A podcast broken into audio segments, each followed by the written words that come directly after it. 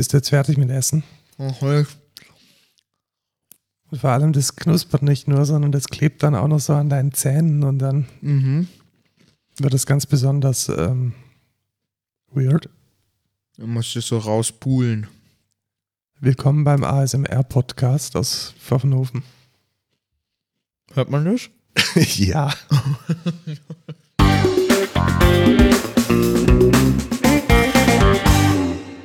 Hallo und willkommen zur 90. Folge Code Culture Podcast.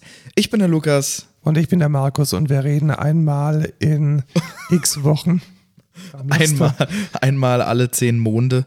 ähm, über die neuesten Tech-News, Themen, die für Entwickler ganz relevant sind und Tipps und Tricks, die wir so in unserem Arbeits- und privaten Alltag so erleben. Und wir beginnen wie immer mit. Nein, noch nicht. Noch nicht.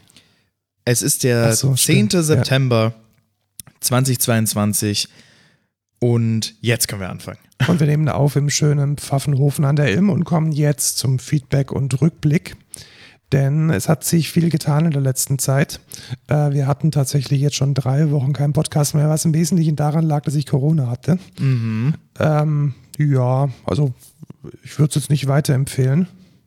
Jetzt hatten wir es beide schon einmal. Genau, jetzt sind wir gleich auf. Ähm, ja, man liegt halt eine Woche im Bett, ne? Ja. Das war's auch schon zum Thema Corona. Ähm, einen Nachtrag habe ich noch zu der Folge, die wir gemacht haben über die Apple Keynote. Da haben wir gesagt, eine Neuigkeit oder eine Neuerung von den AirPod Pros der zweiten Generation sei, dass man sein Ohr scannen kann. Turns out ist nicht so. Das kann man auch mit iOS 16 mit den alten AirPod Pros. Genau, ich glaube, solange du Spatial Audio hast.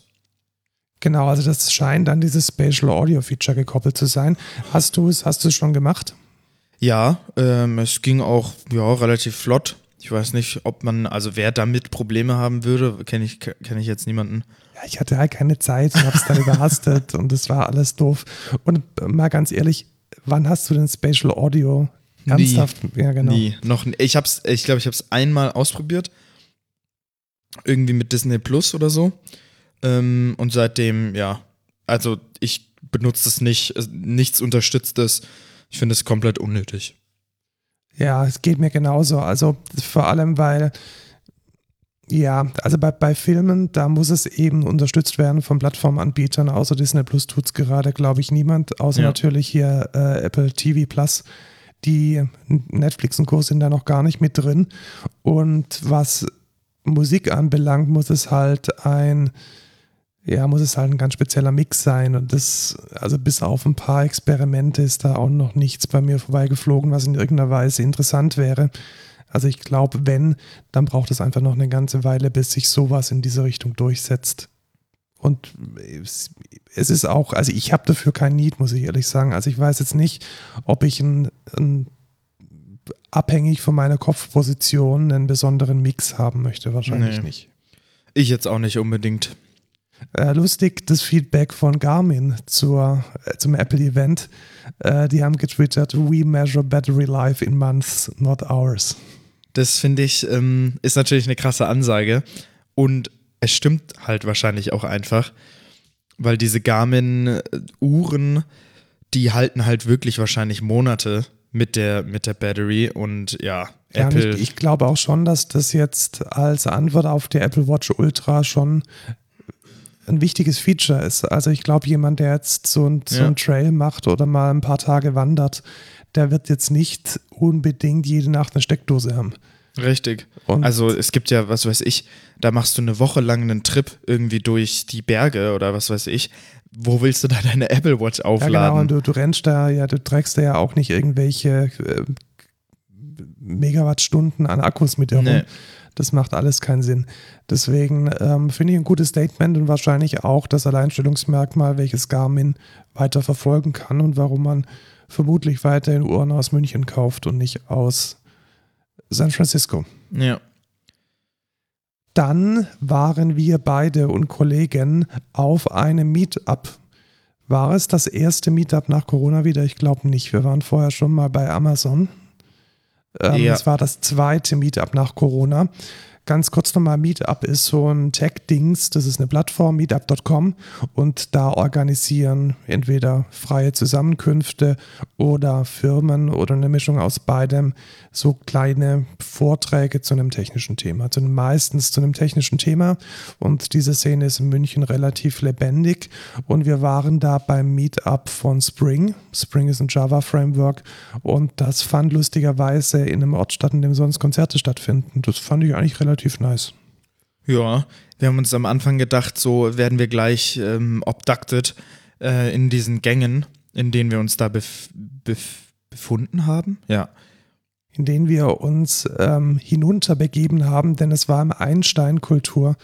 Das ist so ein Gewölbekeller oder ja, ein Zusammenschluss von mehreren Gewölbekellern, die dann so in der Münchner Innenstadt für Veranstaltungen zur Verfügung stehen.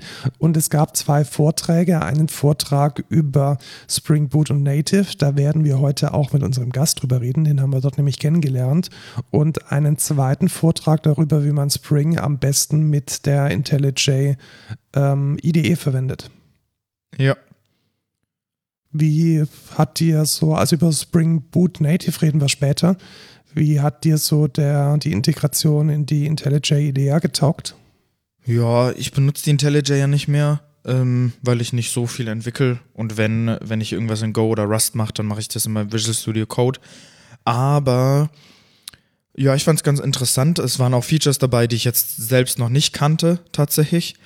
Und es war auch sehr interessant mit dem, ähm, mit dem Vortragenden zu reden. Äh, der arbeitet bei JetBrains. Und äh, das war auch sehr, sehr interessant, fand ich. Ich habe dann direkt gefragt, ja, wann kommt denn, äh, wann kommt denn Fleet raus? Ja, das ist dieser Visual Studio Code Konkurrent von, ähm, von JetBrains. Das sind die Machbar Macher von IntelliJ. Und da kam äh, dann nur die Antwort, ja, in ein paar Wochen gibt es da wahrscheinlich Neuigkeiten. Ähm, und ja, ich bin gespannt auf jeden Fall. Ja, darauf bin ich auch gespannt und vor allem, also mich interessieren vor allem neue Features. Ob ich dann weiter in Visual Studio Code oder Fleet verwende, weiß ich noch nicht, aber da einfach ein bisschen Bewegung zu sehen, neue Ideen zu sehen, wie man die Entwickler unterstützen könnte, da habe ich echt Bock drauf. Ja. Dann beginnt ja wieder das Semester. Nächste Woche beginnt auch wieder mein Projekt, meine kleine Vorlesung an der THI, an der Technischen Hochschule in Ingolstadt. Und ich habe mich mal mit unseren äh, Werkstudenten unterhalten und ich bin beinahe vom Stuhl gefallen. Weißt du, was das Semesterticket kostet? Es steht in den Shownotes. In VG. Also unglaublich. Das kostet pro Monat 134 Euro Ja, das ist schon krass. um jetzt hier vom, vom, äh, ja, vom südlichen Rand des Ingolstädter Verkehrsverbundes nach Ingolstadt zu fahren. 134 Euro pro Monat, also fast 700 Euro fürs gesamte Semester. Das ist unglaublich. Also seriously. Ja. Mein Semesterticket im KVV hat seinerzeit und kostet auch heute noch, ich habe extra nochmal nachgeschaut, kostet 150 Euro für das ganze Semester und ist dann auch kein streckengebundenes Ticket, sondern ist ein äh, Gesamtticket für den gesamten Verkehrsverbund. Und man kann dann krass. sowohl irgendwie abends zur Party fahren, zur Uni, von der Uni zurück in den Schwarzwald, um irgendwie Kurztrips Urlaubs zu machen. Also unglaublich, was sich der INVG da ähm, bezahlen lässt. Und äh, werte Studenten und Studentinnen, äh, geht auf die Barrikaden. Also das geht gar nicht. Organisiert euch und sorgt dafür, dass dieses Preismonster da aus dem Weg kommt. Und das gilt ja auch für Berufsschüler, richtig? Ja, äh, ich glaube auch. Aber ich, früher hatten wir, glaube ich, irgendwie ein anderes Ticket. Da hatten wir nämlich, das haben wir dann direkt über die Deutsche Bahn gemacht, weil da gibt es nämlich auch so ein Angebot, wo man dann irgendwie äh, ein Ausbildungs-Studententicket haben kann und das muss dann bestätigt werden und dann kriegt man so ein spezielles Schülermonatsticket und ich glaube, das hat irgendwie 60 Euro gekostet oder 70 Euro. Gut, auch nicht wirklich günstig, aber immerhin noch ein bisschen günstiger als diese 134 Bisschen Euro. humaner, ja. Also unglaublich. Ähm, startende Unterschriftenaktion, kämpft dagegen. Das ist. Aber es kommt ja vielleicht bald eh dann dieses 69-Ticket oder 49-Ticket, wird ja das würde, spekuliert. würde dann das natürlich obsolet machen. Ja. Und das wäre der Dream natürlich. Ja, aber umso schlimmer, dass, dass Studierende äh, so tief in die Tasche greifen müssen, um letzten Endes ihre, ihre Uni zu erreichen. Das kann nicht sein. Ja, das ist schon mies. Gut, dann äh, sehe ich gerade, dass das noch gar kein Feedback werden kann, weil äh, Wir da noch gar nicht drüber geredet gesprochen haben. Deswegen sage ich das später und erzähle jetzt dann viel, viel, viel äh, lieber über mein neues iPhone 14 Pro. Bist du dem Konsum ähm, Ich, bin verfallen? Konse- ich möchte es aber erst nochmal kurz äh, erklären, warum ich mir das gekauft habe. Einfach weil mein Vertrag äh, verlängert werden konnte und ich einen großen Anteil an Smartphone-Subvention in meinem monatlichen Betrag bezahle und deshalb praktisch Quatsch wäre, das jetzt äh, nicht zu nutzen. Ich habe sogar mit dem Restwert von meinem iPhone 12 Pro und der Zuzahlung, die ich jetzt hier für das iPhone 14 Pro mache, sogar noch 50 Euro Gewinn gemacht. Also es hat für mich einfach ökonomisch Sinn ergeben. Sonst hätte ich es mir wirklich nicht gekauft und ich muss mir jetzt auch die Frage stellen, ob ich überhaupt noch einen Vertrag will, wo ich äh, alle zwei Jahre ein neues Handy kriege, weil der Unterschied ist echt marginal. Ja, Also ich merke so ein bisschen bei der Bildwiederholungsfrequenz, dass die Animationen vor allem ähm, flüssiger sind. Das wäre allerdings auch schon mit dem iPhone 13 möglich gewesen. Die Kameragröße hat mich seriously geschockt. Also das sind drei richtig, richtig große, fette Linsen, die da hinten dran kleben. Und ich hoffe, dass ich damit jetzt dann auch bessere Bilder schießen kann, weil sonst hätte sich dieser Kompromiss echt gar nicht gelohnt. Und die, das Dynamic, Dynamic Island ist nett, aber ganz, ganz sicher kein Grund, 500, 600 bis 1000 Euro zu bezahlen. Ähm, dafür nicht. Ja, sehe ich auch so. Aber hättest du nicht einfach einen neuen Vertrag bekommen können, wo du kein Handy hast und dann wärst du viel billiger weggekommen? Ja, das möchte die Telekom natürlich nicht und deswegen incentiviert sie mich, dass ich meinen Vertrag vorab verlängern kann. Das heißt, ich habe die Möglichkeit, den Vertrag zu ändern, wäre erst im März nächsten Jahres möglich gewesen. Okay. Und sie wollen jetzt praktisch mich zu einem vorzeitigen Ah, Vertragsverlängerung natschen und incentivieren, indem ich eben jetzt schon den Vertrag vorzeitig verlängern kann, Fußnote, und dann überhaupt die Kündigungsfrist gar nicht mehr in die, in die, auf die Idee kommen kann, innerhalb der Kündigungsfrist zu kündigen, damit sie mich dann äh, weiter äh, 24 Monate in diesem teuren Vertrag halten. Also die haben das schon ganz gut gemacht und ja, also ich hätte jetzt dann praktisch diesen Subventionsanteil, lass es mal 30 Euro sein, 30 mal sechs Monate hätte ich dann halt nochmal zahlen müssen, um dann aus dem Vertrag in einen tieferen zu downgraden. Aber das wollte ich an der Stelle dann auch nicht. Also ich bin ja zufrieden und alles gut. Also passt, passt für mich. Bei mir war es tatsächlich ähm, fast genauso, weil ich mir ja auch mit dir quasi das 12 Pro geholt hatte. Zur ungefähr gleichen Zeit. Mein Vertrag ähm, läuft jetzt eigentlich im Oktober aus. Aber, also ich hatte gekündigt, ich hatte rechtzeitig gekündigt, dass er halt im Oktober einfach ausläuft und ich mir dann einfach einen neuen holen kann bei jemandem. Und ich habe mir die Verträge von der Telekom angeguckt, die Handyverträge. Und Alter, sind die teuer. Das ist ja krank. Das ist ja wirklich, also der billigste Vertrag kostet irgendwie 25 Euro im Monat und dann hast du 10 Gigabyte oder so. Ja, also die Telekom ist Premium. Also unter 60, 70 Euro brauchst du da eigentlich gar nicht, gar nicht hoffen, irgendwas zu kriegen. Ja, und dann dachte ich mir so, ja, what the fuck? Äh, dann rufe ich nochmal bei der Vodafone an und guck, vielleicht haben die ja jetzt ein mega geiles Special Offer. Und tatsächlich, äh, der Typ, mit dem ich dann telefoniert hatte, hat mir dann direkt einen neuen Vertrag gegeben, wo ich auch noch quasi zwei Monate lang auch noch weniger bezahle. Und jetzt zahle ich 20 Euro pro Monat für 20 Gigabyte. Und das auch ohne diese Giga-Kombi. Also ich habe ja das Internet jetzt bei der Telekom und mein Handy habe ich jetzt über Vodafone und ich kriege trotzdem 20 Gigabyte. Also Ja, nice. Ist da dann eine Handysubvention dabei oder nicht? Nee, nee, nee, das, Das ist komplett keine. ohne Handy, Mhm. weil ich habe ja jetzt, also äh, nächsten Monat oder ja, diesen Monat habe ich mein Handy jetzt abgezahlt und äh, das ist dann halt meins und ja. Dann nutzt du das weiter, dann kann ich dir hier meine äh, Lederhülle vermachen, die praktisch 14 Tage alt ist. Ja, Ja. genau. Mega, freue ich mich. Ja. Und ja, deswegen, ich bin jetzt noch, also ich bin jetzt quasi bei der Vodafone geblieben, weil die einfach ja, billiger sind und ich hatte sonst eigentlich keine krassen Probleme. Das Einzige, was mich bei Vodafone immer so abfuckt, ist, die wollen dir immer dieses secure Sicherungs Ja, absoluter Quatsch. Also da Ding und dann habe ich dann habe ich gesagt, ich will das nicht und dann meinte er, ja, das geht nicht anders. Ich muss das da mit reinmachen und sie müssen es danach kündigen. Dachte ich mir auch so, was ist denn das für eine dumme Scheiße? Also, weiß ich nicht. Muss ich da irgendwie ein Euro im Monat zahlen? Also die ersten drei Monate sind kostenlos, damit ich sicher surfen kann. Was ist denn das für ein Ja, Bullshit? die wollen, die wollen dich halt absellen und de facto ist es dann wahrscheinlich irgendwie ein DNS-Blocker, der dir eher mehr Probleme macht, ja, genau. als tatsächlich bei der Security hilft. Das ist Bullshit. Äh, was ich bei der Telekom ganz, ganz cool fand, also machen wir uns nichts vor, der Vertrag ist echt ziemlich, ziemlich teuer, aber ich habe jetzt immerhin ein Jahr Disney Plus inklusive. Ja, benutzt du wahrscheinlich für einen Film oder so. Ja, genau, ich habe jetzt irgendwie vier Episoden von The Mandalorian angeschaut. Ja, genau. Super. Und danach fasst es nie wieder an. Ja, aber immerhin besser als Netflix, weil Netflix bezahle ich ja und schaue nichts. Ja, das stimmt.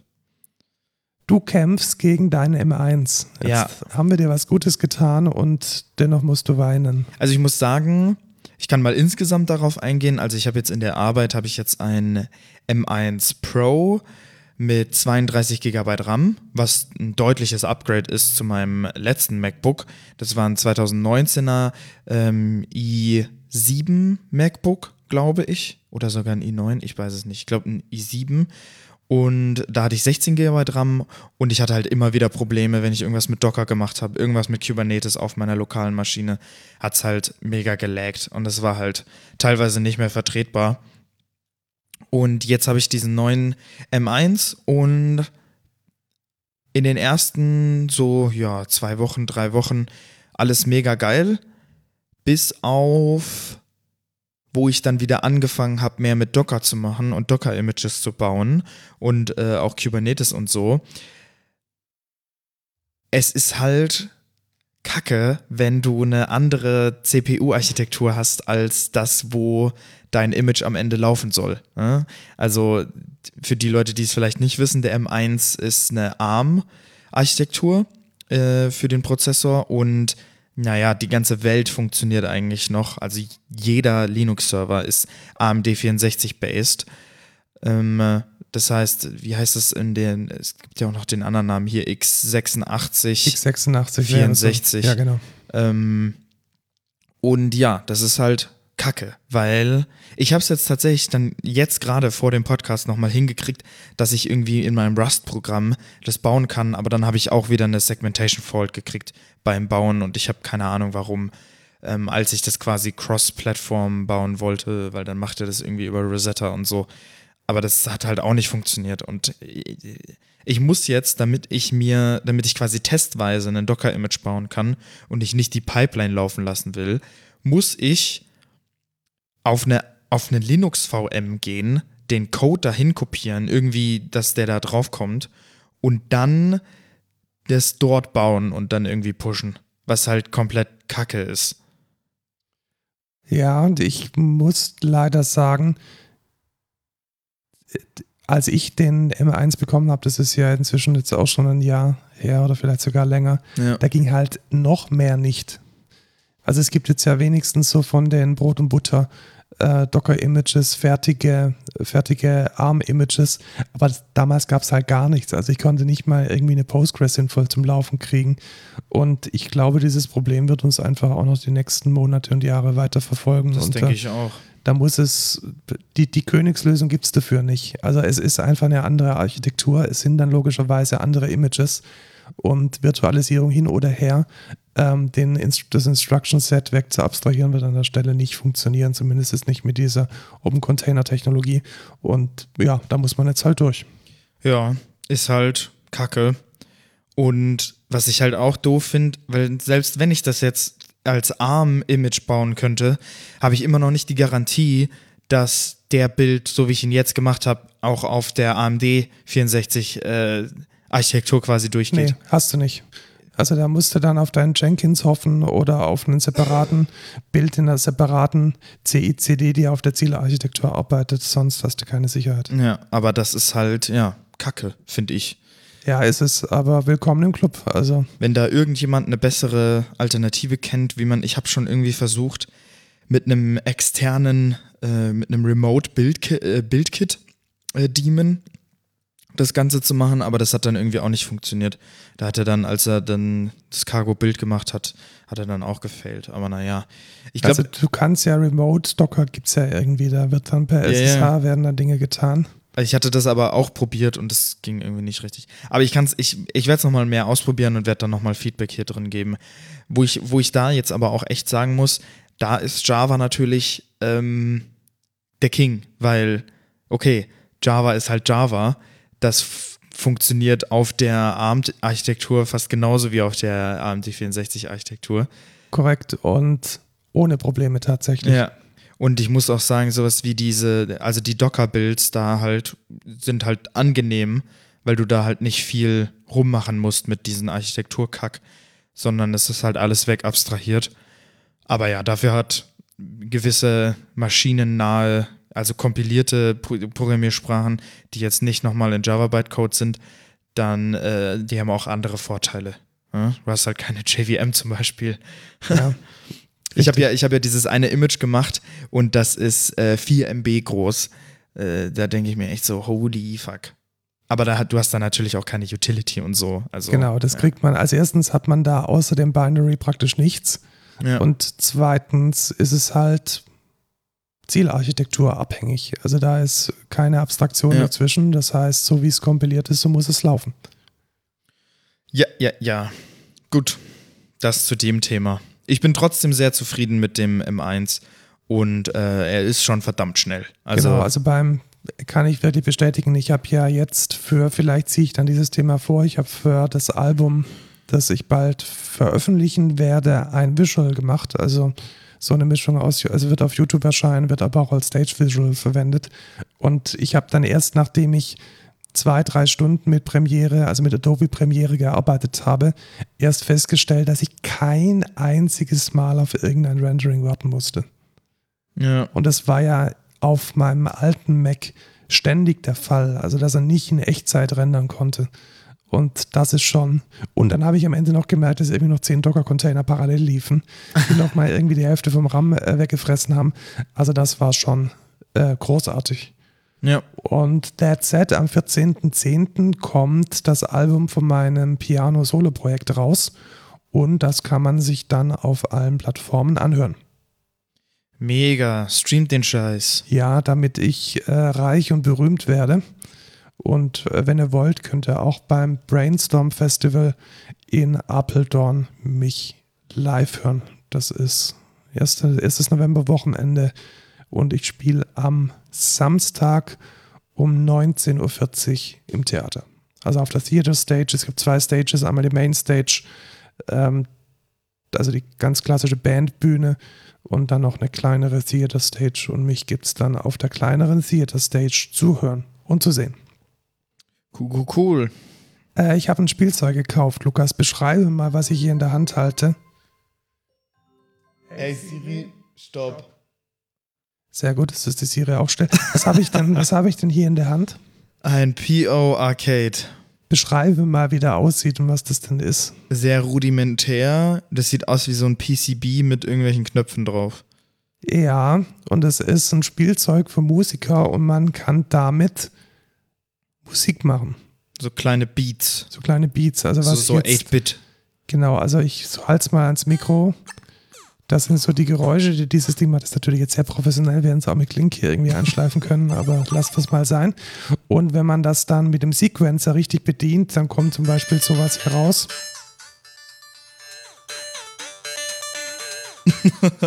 und es macht unglaublich Spaß. Also was ist dieses Ding? Das sieht so aus wie ein, wie, ja, wie so ein ganz altes Handheld-Arcade-Spiel. So eine Segmentanzeige oben drin, äh, viele Knöpfe, alles irgendwie direkt aufs Board gelötet, kein Case, extrem industriell anmutend. Und das ist letzten Endes ein Sampler, ein Synthesizer, eine Beatmaschine ähm, ein Sequencer äh, für 70 Euro. Und Also wer Bock hat auf sowas und sich nicht irgendwie den mega 5 Kilo schweren Synthesizer auf den Schreibtisch stellen möchte, der kann sich mit diesem Ding, denke ich, relativ viel Spaß äh, in, unter die Finger holen. Und äh, Lukas, du hast ja gesehen, wie ich damit was gebastelt habe. Was ist denn so dein Eindruck? Ja, ist halt ein Spielzeug. Ja, also ernsthaft Musik machen kann man damit nicht. Also jetzt irgendwie ja. Äh, eine CD damit rausbringen wird nicht funktionieren. Aber um mal ab und zu ein bisschen Spaß zu haben, Beats zu programmieren, Rhythmen auszuprobieren, ist es ein unglaublich geiles Ding. Ja. Server for You hat ja meinen äh, Serverline gekündigt, meinen kleinen V-Server, und wir haben jetzt gemeinsam bei Hetzen einen neuen eingerichtet. Und ich muss sagen, der Stack, den du empfohlen hast, der ist echt geil.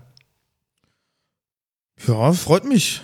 Ja, äh, was, was hast du mir empfohlen? Du hast mir empfohlen, ähm, Docker Compose mit Portainer zu machen und als Reverse Proxy einen Nginx Proxy Manager zu nehmen. Genau. Und das funktioniert sehr, sehr, sehr gut. Also wir haben innerhalb von einer Stunde eine Nextcloud ähm, komplett containerisiert. Mit ein paar Hiccups, hätte ich jetzt so Hiccups, gesagt. Ja. Aber nur weil Nextcloud halt einfach kacke ist. Genau, also dieses All-in-One-Image war echt die, die schlimmste genau. Sackgasse, in die ich irgendwie je reinge in die wir je reingelaufen sind. Das klingt so mega cool, aber was es dann unter der Haube macht, ist eigentlich ganz, ganz, ganz schlimm und war überhaupt nicht transparent und kaum nimmt man halt den Docker Compose bestehend irgendwie aus einer Postgres und äh, dem tatsächlichen Image und schon geht's. Ja. Also ich muss auch sagen, dieses All-in-One-Image ist ja echt äh, komplett kacke einfach nur. Und ja, es war eigentlich mega einfach und es wäre mega einfach gewesen, aber nee.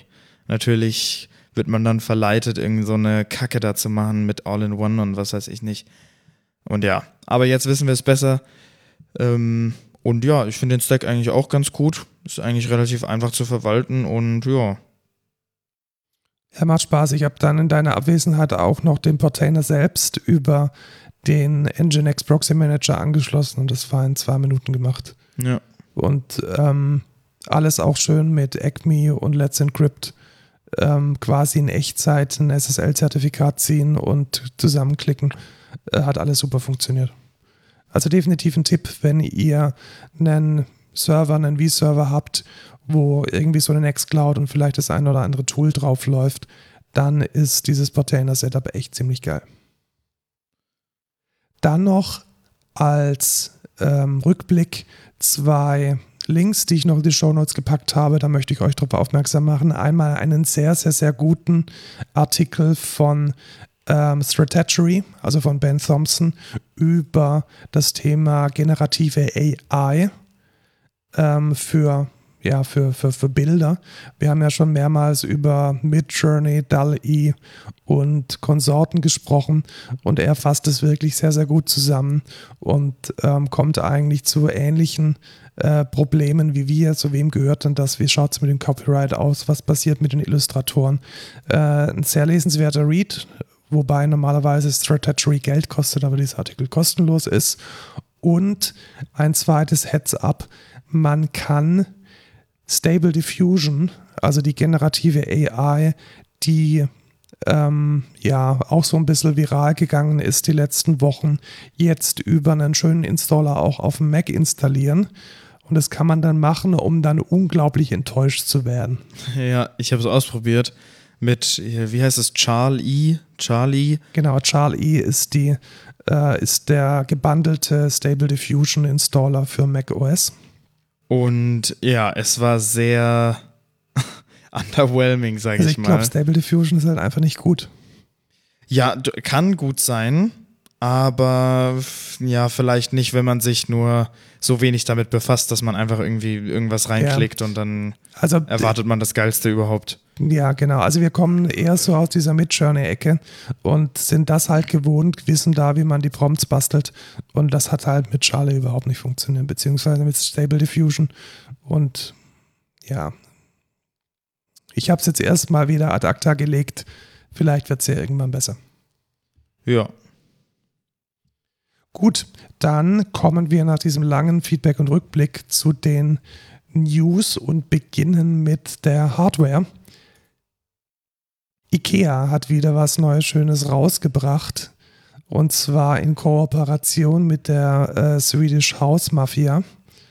Und es ist Trommelwirbel. Ein Turntable. Was ist dann ein Turntable? Ein Turntable ist ein Plattenspieler. Und ein Plattenspieler ist ein Audiowiedergabegerät, auf dem man diese Vinylscheiben drauflegt. die Dieses man, altes, alte Zeug. Ja, oder das neue Zeug, weil ähm, ganz viele Musikliebhaber kaufen sich wieder Vinyl, um, ja, um einfach Dinge zu sammeln und ihre Künstler zu unterstützen. Und das kann man jetzt auch mit einem gar nicht mal so schlechten, wie die Musikpresse meint, äh, Turntable von IKEA. Ja, vielleicht sagt man auch noch dazu, wer Swedish House Mafia ist, weil das kennt vielleicht auch nicht Achso, jeder. ja, dann ähm, erklär das mal. Das sind, ja, also Musiker oder eine Musikgruppe, glaube ich, ähm, die elektronische Musik machen. Und ich kenne die tatsächlich äh, durch ein Video von 2012 oder so, wo die ein dieses weiße Ding von Teenage, nee, wie heißen die? Teenage Engineering. Engineering, genau. Teenage, OP1. genau, ein OP1 haben und dann so einen, den ganzen Song quasi auf diesem OP1 spielen und immer die Szene so gewechselt wird von Party zu Party und da hatten, haben die immer dieses OP1 mit und äh, das ist ein ziemlich geiler Song, ich weiß bloß nicht mehr, wie der heißt. Ja, also ich kenne die Swedish House Mafia hauptsächlich deshalb, weil früher Eric Price Mitglied war. Ah, okay. Aber der hat sich dann relativ schnell selbstständig gemacht und dann ja auch ein bisschen andere Musik. Ähm, nichtsdestoweniger, wenn ihr einen Plattenspieler wollt, der auch Bluetooth kann und ein bisschen, ja, jetzt nicht so absolut high-endig in die tausende Euro geht, sondern für 159 Euro zu kaufen ist, dann ist dieses tiefschwarze äh, Gerät ziemlich gut. Ja, ich hol's mir nicht. Ja, du hast ja auch keine Schallplatten. Ich habe Schallplatten, aber keinen Plattenspieler. Doch, ich habe ich hab eine Schallplatte Ah, okay. von einem Deutschrapper. Ah, okay. Sehr gut. Ja. Holst du dir denn das nächste Produkt? Wahrscheinlich nicht, aber ich habe Was? es mir, Aber du liest doch so viel. ich hab's mir kurz überlegt. Es gibt einen neuen Kindle und äh, also es gibt mehrere neue Kindle. Der Kindle, den wir jetzt allerdings bereden wollen, ist der Kindle Scribe. Mhm. Und er macht das, was der Name schon vermuten lässt. Er erlaubt es dir, mit einem Stift drauf zu schreiben. Ja, auf dem Screen writen und dann Scribe oder Describe. Woher kommt das wohl? Scribere ist, glaube ich, Latein und heißt schreiben. Ach du, wirklich. Ja. Das ist immer Ja. schlimm mit deinem. Äh, Der. Preis äh, kostet, äh, der Preis lautet 369 Euro. Ist es das wert, Lukas? Puh, weiß ich nicht. Wie viel kostet denn dieses Remarkable? Das ist eine sehr gute Frage, weil ich glaube, das ist definitiv der, der das Konkurrent. Ist, ja, genau, das denke ich nämlich auch. äh, Remarkable ist ähm, ursprünglich mal, glaube ich, ein gekickstartetes Tablet, das eigentlich schon immer ähm, schreiben konnte. 350. Ja, tatsächlich. Also, Da hole ich mir lieber ein Remarkable. Das muss ich ehrlich Ja, in sagen. der Tat. Und zumal Remarkable halt nicht so massiv in diesem äh, Amazon-Kosmos gefangen Ja. ist und ehrlich gesagt auch ein bisschen schicker aussieht. Also schaut es euch mal an, wenn man vielleicht ohnehin schon in dieser Kindle-Welt lebt und damit ähm, seine, ja, seine, seine äh, Bücher da drauf hat und die vielleicht annotieren möchte, ist es vielleicht ein cooles Ding. Ansonsten ist Remarkable sicherlich eine sehr, sehr, sehr valide Alternative und im Gegensatz zum Kindle habe ich Remarkable schon ein paar Mal verwendet und das ist echt ziemlich gut. Wie gut schläfst du denn? Extrem gut tatsächlich. Ich habe ja so eine Matratze, beziehungsweise so einen Sensor unter der Matratze, der mir, so Matratze. der mir jeden Morgen gratuliert, wie gut ich geschlafen habe. Also seriously. Äh, der macht so einen ähm, so Schlafindex und sagt dir auf einer Skala von äh, 0 bis 100, wie toll dein Schlaf ist. Und ich bin immer über der 90. Mega, das ist tatsächlich krass. Deswegen brauche ich folgendes Produkt, glaube ich nicht, aber Amazon hat es dennoch vorgestellt. Was ist es denn, Lukas? Amazon Halo Rise, ein Schlaftracker für den Nachttisch. Genau, also was dieses Ding tut, es ist ein Echo, aber kein Echo. So kann man es vielleicht ähm, zusammenfassen. Es ist ein rundes Device. Es sieht aus wie ein Echo, ein bisschen flacher oder ein bisschen dünner, sage ich mal, und es ist senkrecht aufgestellt. Genau, es ist ähm, so eine senkrechte Scheibe. Und. Ach so, ja, ich meine wie ein Echo Dot in der dritten Generation noch. Genau, wie ein Echo Dot in der dritten Generation, aber es ist kein Echo, weil es genau. hat weder Mikrofon noch eine Kamera. Es ist ausschließlich ein Schlaftracker und zwar. Aber wie trackt er den Schlaf? Ja, genau. Über deine, und da fängt es an, äh, schwierig zu werden, über die ähm, Luftfeuchtigkeit. Was? Ja. Was? Ja. Was? Ja. Oh Mann, Alter. Amazon wird immer mehr zu Snapchat. Also die. Was ist denn das? Also ich, ich kenne mich jetzt mit Schlaftheorie nicht so krass aus. Ich bin kein Ich Doktor auch nicht. Also er so, kennt auf jeden Fall dein, dein, er kennt dein Atmen, aber nicht über Mikrofon, sondern über Luftbewegungen. Und wenn ich das Fenster offen habe, dann. äh, Dann erkennt verkackt. er auch den, den Straßenverkehr draußen. Also Ja. ich weiß es nicht. Ich weiß es wirklich nicht. Ja. Es kann schon sein, dass man da, wenn man eine KI drauf wirft, aus diesen Quatschdaten, die die Sensoren ausspucken, schon irgendwie was rauskriegt. Aber vielleicht sollte man es auch weniger als Schlaftracker nutzen, sondern einfach als, Wecker. als ein Wecker, der Ja. noch irgendwie ein geiles Licht drin hat. Ja, und Und irgendwie glaub, die Uhrzeit anzeigt. Genau, also das ja. ist es wahrscheinlich. Dafür kostet es allerdings relativ viel, nämlich 139 US-Dollar.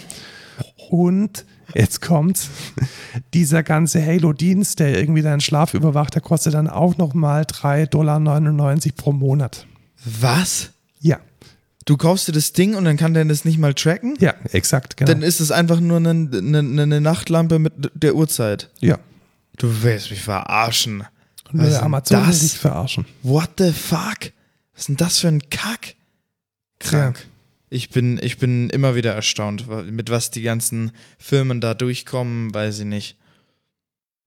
Gut, also ich bin offensichtlich nicht die Zielgruppe, ich schlafe aber auch super gut und ich habe schon den Matratzensensor. Also wer es möchte, soll es sich äh, doch bitte kaufen.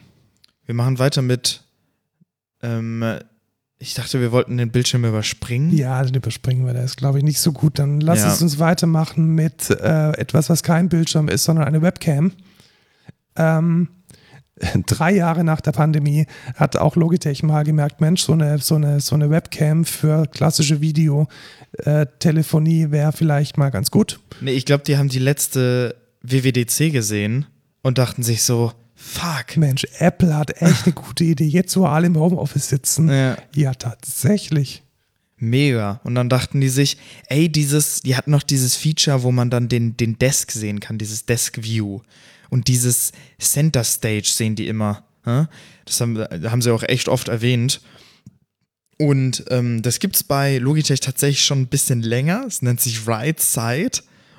Und äh, jetzt haben sie nochmal eine Webcam rausgebracht oder bringen raus, die das auch kann, nochmal ja, mit Right Side. Und dann machen die damit, dann verfolgen die denjenigen. Ich weiß gar nicht, ist es nur Software oder auch Hardware? Also, das ist jetzt die ganz große Frage. Also, die, die Webcam heißt Brio 500 und ähm, sie berichtet sich ganz klar an Menschen, die im Homeoffice sitzen. Ähm, hat einen USB-C-Anschluss. Man klemmt es oben auf den Monitor drauf und es gibt es auch in drei Farben: Schwarz, Weiß und Rosa oder so Weiß-Rosa. Und diese Ride Side. Right-Side-Technologie ist in anderen Produkten tatsächlich motorisiert. Das heißt, wenn man ein Right-Side ähm, Office-Kamera kauft, die man für so, äh, für so ähm, Besprechungsräume nutzen kann, dann fährt da, da tatsächlich ein Motor rum. Ich glaube aber, da ist es tatsächlich nur Software. Ja, das glaube ich auch. Aber ich würde auch nicht sagen, nur für Homeoffice. Also, das ist doch genauso gut für normales Office, auch wenn du da eine Kamera brauchst. Ach so, du meinst, ja klar. Weil das haben Ja, wir ja. ja. bei uns quasi auch. Ja, ist richtig. Es hat ja nicht jeder, ähm, jeder Monitor zwangsläufig eine gute Kamera drin. Genau. Und was ich auch ganz gut finde, und das vermisse ich manchmal bei meinem Ultra, Ultra Fine, äh, dass man sein Notizbuch teilen kann. Also dass man die Kamera nach unten neigt, um dann zu teilen, was man gerade malt oder was man gerade zeigt. Aber das ist ja, das ist ja die direkte Response zu Apple. Ja, natürlich, also, komplett. Ja. Die haben jetzt eine Funktion, dass man diese Kamera halt, die hat vorne quasi so einen Pivot-Point und dann kannst du die quasi auf deinen Tisch richten und dann halt deinen Tisch übertragen. Und das ist ja genau das, was Apple in der letzten WWDC vorgestellt hat, mit diesem Desk View, dass du das dann irgendwie auf deinen, oder war das in der WWDC oder Ja, in der das war, Keynote? das war entweder in der Keynote oder in der WWDC, ich weiß es auch nicht mehr. Wobei Apple das tatsächlich über so eine Ultraweitwinkelkamera dann Genau. softwaretechnisch macht. Am iPhone, ja. Genau, und hier kann man es jetzt dann oder sollte man es über äh, das Pivotieren von dieser Kamera machen.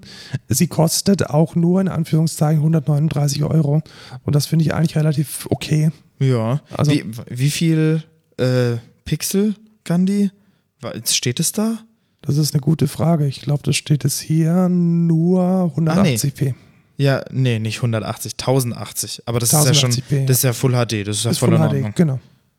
Ja, wäre jetzt noch interessant, wie viel Frames, also ob die 60 oder nur 30 kann. Ähm, weil was unsere Go-To-Kamera ist, ist ja die C920. Die habe ich auch tatsächlich zu Hause ähm, von Logitech und die kann auch 1080p mit, glaube ich, 30 Frames per, per Second. Und die kostet ja auch irgendwie 90 bis 100 oder so. Ähm, Ja, wenn man sich anstrengt, dann ähm, kriegt man die ja auch für 70 inzwischen. Ah, ich habe ja, hier ja bei mir zu Hause hier eine Logitech Streamcam äh, auf dem Monitor sitzen. Äh, da muss ich auch sagen, also dafür, dass die sich wirklich an Streamer äh, richtet, ist sie echt verdammt schlecht. Oh Mann. Ja, ich weiß auch nicht. Dieses, diese Webcam-Sachen sind immer, immer irgendwie kacke. Ich weiß auch nicht warum. Also auch die Software von der C920, zumindest auf Windows, ist der letzte Schrott. Du stellst da irgendwas ein, dann restartest du deinen Rechner und dann sind die Einstellungen wieder weg. Also weiß ja, ich mit auch der nicht. Streamcam ähnlich. Also die, die Software ganz frickelig zu bedienen. Irgendwie gibt es zehn Versionen, die parallel funktionieren. ja, eine ja, Beta richtig. und Genau, Beta. genau, und genau das. Es ist alles echt ziemlich chaotisch. Ja, aber das ist bei Logitech, glaube ich, immer so. Ich weiß auch nicht, was die da machen bei denen in das, im Software-Department. Ja, dann ähm, lass uns doch darüber reden, dass Logitech nochmal was vorgestellt hat. Und zwar einen Gaming-Handheld. In Response zu Steam hätte ich jetzt einfach mal vermutet. Ja, tatsächlich, zum. Steam Deck.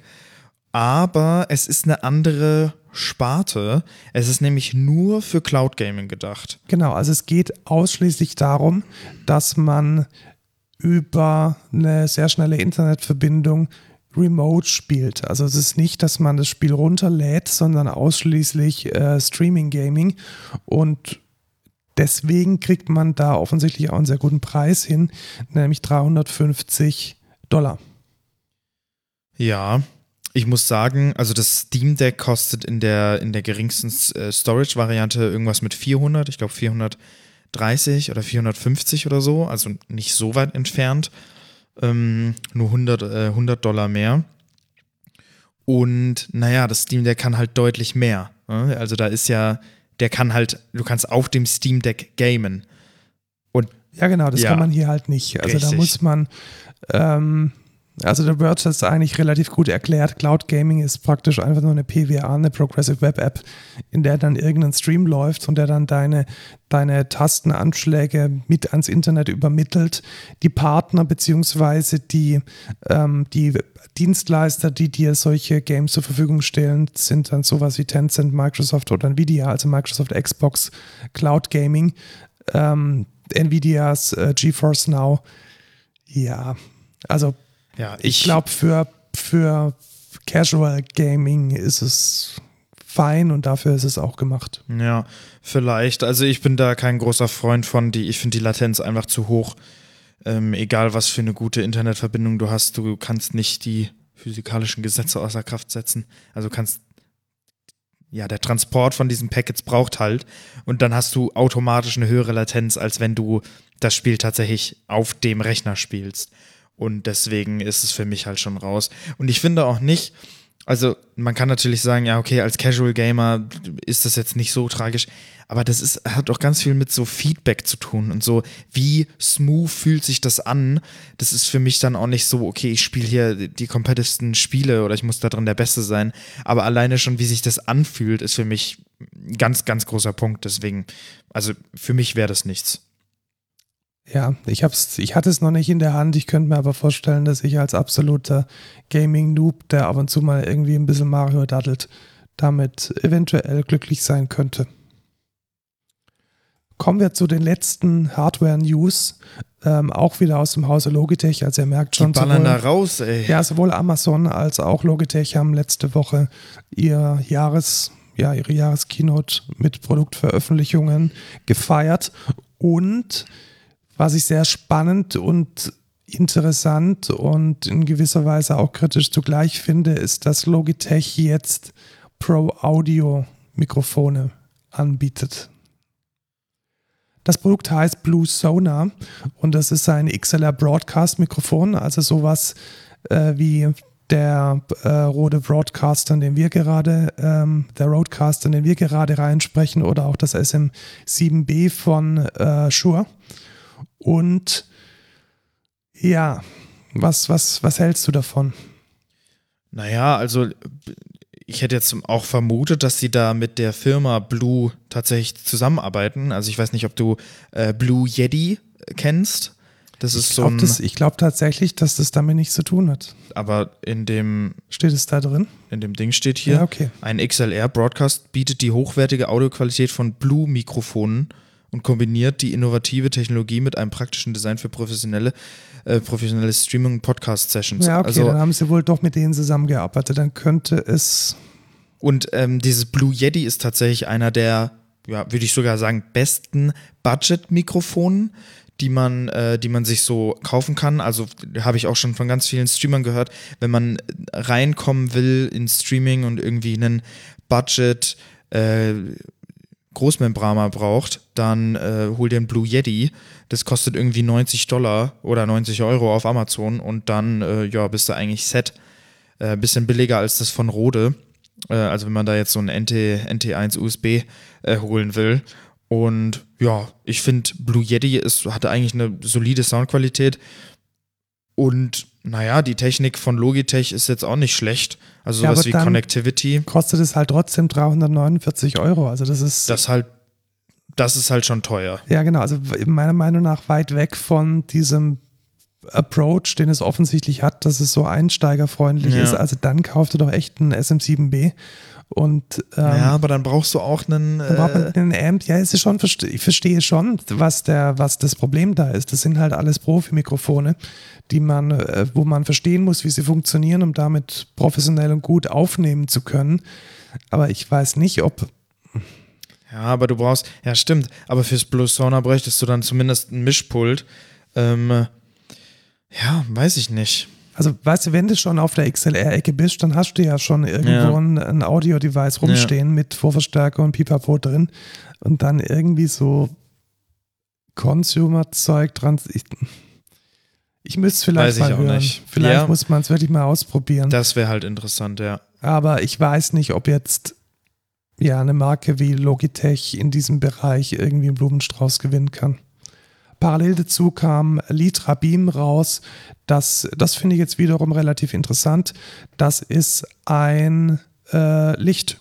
Also ganz einfach ein LED-Licht, welches man äh, benutzen kann, um sich selbst auszuleuchten, zum Beispiel für Videostreams oder für, ähm, für Vorträge oder auch für, für, fürs Homeoffice. Und das wiederum fand ich relativ gut, weil es nur in Anführungszeichen 99 Euro kostet. Diese professionellen. Nee, 120, also 119 Euro. Ja gut, ich bin jetzt gerade, ich bin, in- ich bin im Dollarpreis, also 99 Dollar Ah, okay. und ja. dann 119 Euro wahrscheinlich inklusive Mehrwertsteuer. Ähm, aber das ist trotzdem noch ein fairer Preis. Ja, ja, es ist halt trotzdem immer teuer. Also da kannst du dir auch äh, rein theoretisch Softboxen holen äh, für 80 und die geben dir halt deutlich helleres Licht. Ja, das tun sie, die sind halt aber auch sperriger und Das stimmt, das stimmt. schwieriger im Handling. Also ich habe schon oft für Videos und für Fotoshootings mit Softboxen hantiert. Die gehen dir echt mit der Zeit ordentlich auf den Zeiger. Ja, ich habe äh, eins auf meinem Tisch, äh, eine Softbox und die ist äh, fett. Aber ja, die liefert auf jeden Fall sehr gutes Licht. Ich, manchmal mache ich sogar so, dass ich die an die Wand richte, weil Um die, dann noch indirekteres Licht zu haben, als die Softbox es täte. Nee, weil die Softbox viel zu hell ist und man die nicht dimmen kann, leider. Hm, okay. Also da ist dann so hell, wie die Glühbirne halt ist, ähm, ist dann auch das dann in deiner Fresse. Und äh, ja, ich richte es dann an die Wand und daher, dass die Wand weiß ist, reflektiert es auch noch ganz gut und habe ich trotzdem relativ gutes indirektes Licht auf meiner Fresse und ja, sieht eigentlich ganz gut aus, vor allem weil ich halt gut aussehe. Gut, kommen wir zu Software. Kommen wir zu Software. äh, das war die Hardware. Ähm, bei der Software haben wir nur ein Thema und das ist eigentlich für unsere, äh, für unsere Java-Welt, in der wir uns bewegen, ein sehr wichtiges, nämlich Trommelwirbel Jakarta EE10 ist draußen. Wuhu. Gut. Was bedeutet Was das? bedeutet das? Also erstmal soll ich die große Runde drehen. Ich drehe die große Runde, aber ich fasse es ganz, ganz eng zusammen. Java ist eine Programmiersprache. Es gibt allerdings einen Satz von Standards und von Referenzimplementierungen, die ursprünglich mal Java Enterprise hießen. Weil Wofür steht eigentlich das zweite E? Edition, Enterprise Ah, Edition. okay. ähm, weil dann Java von Oracle und Sun und von Sun zu Oracle verkauft und Namensrechte, äh, alles stressig, hat sich dann aus Java EE unter der Eclipse Foundation das Produkt Jakarta EE entwickelt. Also das ist jetzt sozusagen der offizielle Nachfolger davon. Und die Version 10 ist letzten Endes ein Satz von Standards, ein Satz von Standards, welche dann von Third Party implementiert werden können, um modulare Java-Anwendungen zu implementieren. Dazu gehört zum Beispiel sowas wie Servlet, XML Parsen, JSON, Dependency Injection, ähm, Konfiguration, ähm, REST, WSRS, ähm, JPA, das gehört da alles dazu. Und das kam jetzt in der Version 10 raus. Was ist der Schwerpunkt gewesen? Der Schwerpunkt ist, dass ähm, Jakarta E10 ein bisschen cloud-nativer sein soll, aber dann frage ich mich auch wieder, warum da nicht gleich Microprofile? Und was jetzt mein ganz großer Kritikpunkt kommt, das ist halt unglaublich intransparent. Also ich glaube, wenn man Leute verwirren möchte, dann ist die jakarta.de Webseite ein absolutes Musterbeispiel. Es ist für einen Anfänger, glaube ich, null möglich, auch für jemand, der sich äh, businesstechnisch orientiert, null möglich zu verstehen, was dieses Ding eigentlich ist. Ja. Und das ist echt stressig. Also überhaupt mal zu verstehen, dass ähm, was man was man da jetzt braucht und dass man die ganzen Implementierungen noch dazu packen muss, das muss man wirklich von irgendeiner anderen dritten Stelle erfahren haben, weil man absolut keinen Plan hat mit der Kommunikation, die äh, Jakarta EE, die die Eclipse Foundation an dieser Stelle macht, auch nur überhaupt einen Plan zu kriegen. Also das ähm, ist wieder voll in dieser Ecke drin. Die Java-Leute, die schießen sich selbst ins Knie, weil sie nicht in der Lage sind, ihre Produkte und ihre Konzepte äh, anfängerfreundlich und zugänglich zu präsentieren. Ja, kann ich so unterschreiben. Gut, das war's auch schon. Ähm, ich denke, mehr gibt's zu Jakarta 10 nicht zu sagen und wir biegen dann ein zum Web. Web. Wir hatten es vorher schon, also zumindest drüber geredet, The Verge. Das ist ja eine unserer Hauptquellen für den äh, Podcast hier, weil die einfach unglaublich gute ähm, Tech-Artikel schreiben. Teilweise. Manchmal, meistens. Ja, nicht, wenn sie einen PC zusammenbauen, das wird dann eher peinlich. Aber sie haben einen äh, Change gemacht. Einen großen Change. Sie haben ihre Webseite komplett redesigned. Und wie findest du es? Ich muss sagen, am Anfang war ich verwirrt, Mhm. weil, Also machen wir uns nichts vor, The Verge war eigentlich schon immer sehr, sehr, sehr an der vordersten Front, was ähm, expressives Design betrifft. Ja. Und es wurde jetzt nicht weniger expressiv. Also die Art und Weise, wie sich die Webseite einem präsentiert, ist in sich selbst schon Layout-Kunst oder ja, eine, eine sehr grafisch ausgefuchste, äh, expressive Darstellung. Ja, sehe ich auch so. Gut, und dann habe ich mir den Podcast angehört von The Verge, den Vergecast. Fußnote, den gab es übrigens zuerst. Also The Verge war zuerst ein Podcast und dann erst die Print oder die Webpublikation. Und da haben sie dann erklärt, dass sie eigentlich sowas wollten wie das Deplatforming von The Verge. Also das alte The Verge war darauf optimiert, dass einzelne Artikel auf Facebook, auf Twitter, auf Reddit viral gehen mhm. und praktisch nur so eine Art Input für diese Plattformen. Und jetzt mit dem besiegelten Untergang von Facebook.com ist die Idee, dass man was ähnliches wie Facebook, also so eine Art Story-Stream, so ein so was ähnliches wie Reddit immer wieder bekommt, wenn man auf TheVerge.com geht. Ach, so ein Continuous genau. Scroll, genau. so mäßig. Richtig. Dass, dass man ähnlich wie bei, wie bei Facebook eine ja, ich möchte es nicht sagen Community, das haben sie nämlich noch nicht ausgerollt, dass man da auch äh, kommentieren kann, sondern so eine Art Twitter-Stream von Artikeln bekommt und das. Eine Timeline. Eine Timeline, genau. Ja. Story-Stream haben sie es genannt. Und das finde ich tatsächlich extrem gut gelungen, muss ich sagen. Also ich ertappe mich wirklich sehr häufig, dass ich jetzt auf die neue Startseite gehe und immer wieder neue, sehr, sehr interessante Artikel, und wenn es mal auch nur was völlig albernes, irgendein virales Ding oder dann doch zwischendurch eine sehr wichtige News äh, dann entdecke und da dann auch hängen bleibe. Also das funktioniert echt gut. Ja. Was ist dein Eindruck? Also ich finde das Logo kacke, außer es ist hinter, hinter so einem Bild. Ja, es, also das Logo ist. Also in, in, in, einer, in einer Verbindung mit einem Bild, so wie dieses auf der Startseite, glaube ich, auch haben, ja, ich glaube, ähm, so ist es auch gedacht, dass man eben damit extrem viel spielen kann. Ja, da finde ich das eigentlich ganz cool, weil da wirkt es so, okay, das ist teilweise hinterm Bild, teilweise vorm Bild. Aber wenn du dann in einem Artikel bist und nur dieses Logo siehst, vor allem auch auf Mobile, hat es eine wirklich schreckliche Farbe. Äh, dieses komische Grün, Grün-Blau, äh, finde ich echt ätzend. Ich fand immer dieses, dieses Lila, was sie auch noch teilweise haben, äh, super schön. Und ja, finde schade, dass es jetzt nur noch dieses Grün ist, im, zumindest in der Mobile-Ansicht. Ähm, ja, ganz okay. Und sonst, ja, keine Ahnung. Ich bin nicht so oft auf der Startseite. Äh, die, und ich meine, die Artikelseite ändert sich auf Mobile jetzt auch nicht wirklich. Ich gucke mir halt auch Blogs nicht am äh, PC an. Ja, also ich glaube auch, dass Mobile ist ein wichtiges Ding und ähm, auch da funktioniert es sehr gut, meiner Meinung nach. Also die, die Grafik kommt rüber. Man muss halt echt ellenlang scrollen. Also das Ding ist echt nicht irgendwie, um im oberen Drittel des Bildschirms alle Informationen zu haben, sondern es ist halt echt dafür gemacht, kontinuierlich zu scrollen. Ja. Ich finde es ein guter Schritt und ich freue mich auf die Dinge, die da kommen.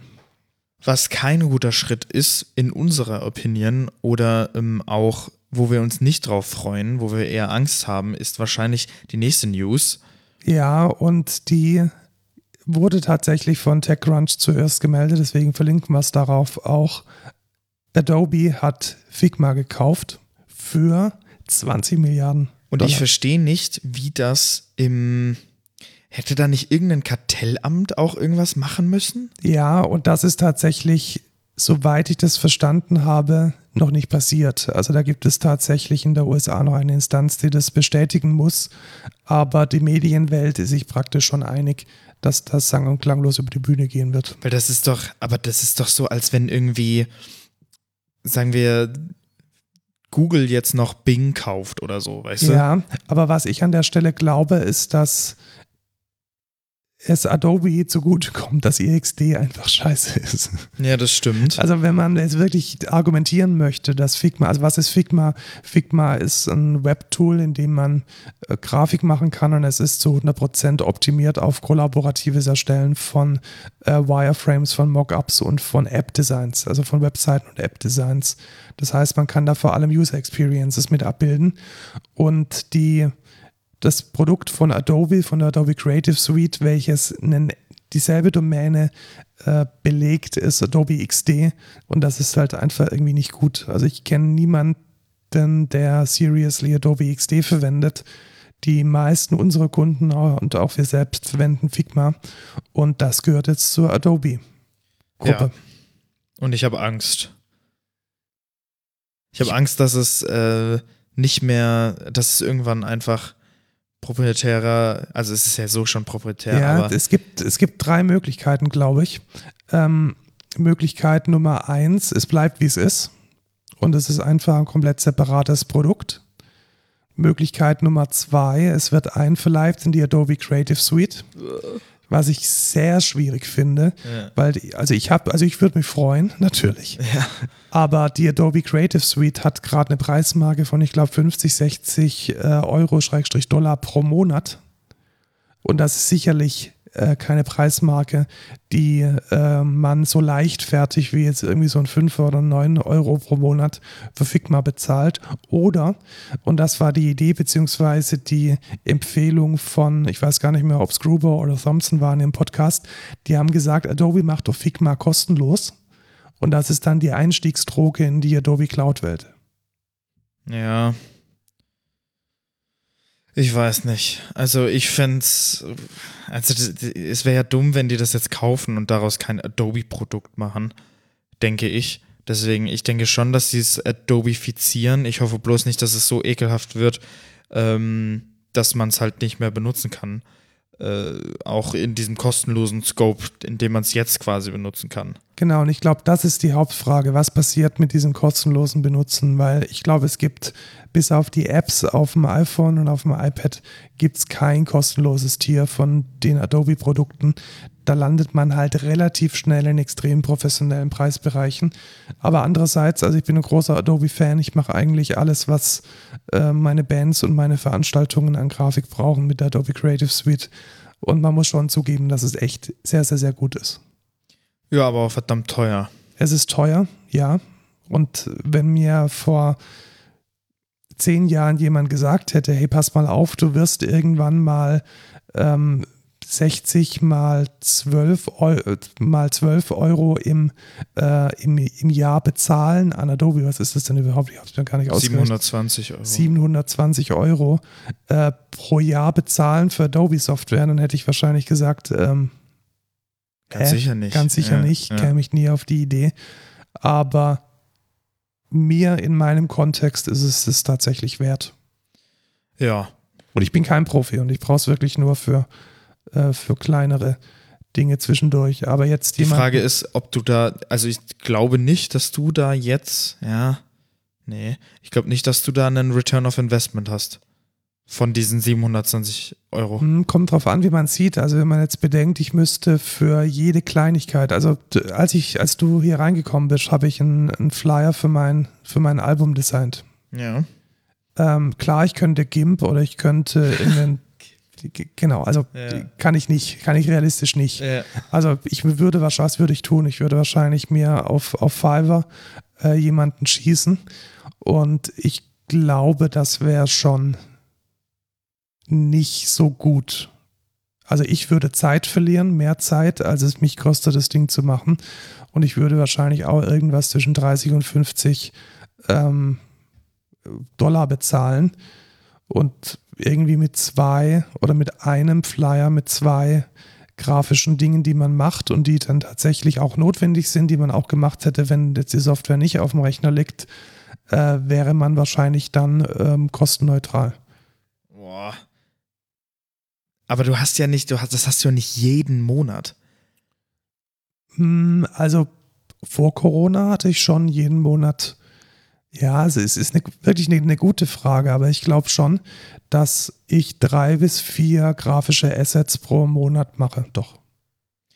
Für das Aber Festival Blast of Eternity, für meine Band und für mein Solo-Projekt schon. Ja. Ja, weiß ich nicht. Also, Also, alleine unser Festival hat, glaube ich, pro Festival z- 10 bis 20 Assets. Also das fängt vom Shirt an, das geht vom Plakat. und das Flyer. designst du komplett selber? Ja. Ja.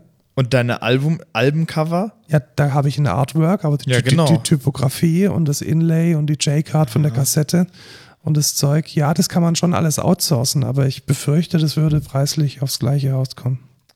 Ja, oder man äh, hat irgendwie, weiß ich nicht, ob es Es da gibt noch, ja- es gibt doch, ja noch gibt diese Alternative mit, Affinity. ja genau. Ja. Und ich weiß nicht, ob das dann nicht, weiß ich nicht, über die Zeit billiger wäre, Ja. als wenn das du jetzt das sagst. glaube ich tatsächlich. Also Affinity ist, denke ich, würde mit Affinity wird es genauso gut gehen. Vielleicht wären die eine oder andere Sache wäre ein bisschen stressiger oder würde ein bisschen anders funktionieren. Aber ich glaube, mit Affinity wäre man anstatt jährlich 700 noch was Euro, dann, wenn man alle drei Produkte zusammengekauft, also den, den Klon von InDesign, den Klon von Illustrator den Klon von Photoshop, wäre man wahrscheinlich nur bei, was weiß ich, 300 Euro oder so. Ja. ja. Und dann kommst du halt schon deutlich billiger raus, wenn du das jetzt über drei Jahre rechnest. Weiß ich nicht. Ich finde halt diese, ich finde das, was Adobe macht, halt schon frech. Ich meine, natürlich, die sind der Platzhirsch, die sind, die haben einen, die haben krasse Produkte und das funktioniert auch alles super, aber das so teuer zu machen, weiß ich nicht. Und dann immer in diese Cloud-Subscription, Was ich halt auch schwierig finde, ist, dass, also wenn du und ich jetzt Grafikdesigner wären, dann würden wir diese 70 Euro sehr begrüßen im Monat.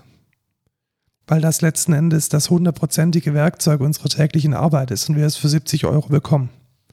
ja, Also ich glaube, aus der Perspektive, es, es deckt halt einen unglaublichen, einen unglaublichen Bereich ab.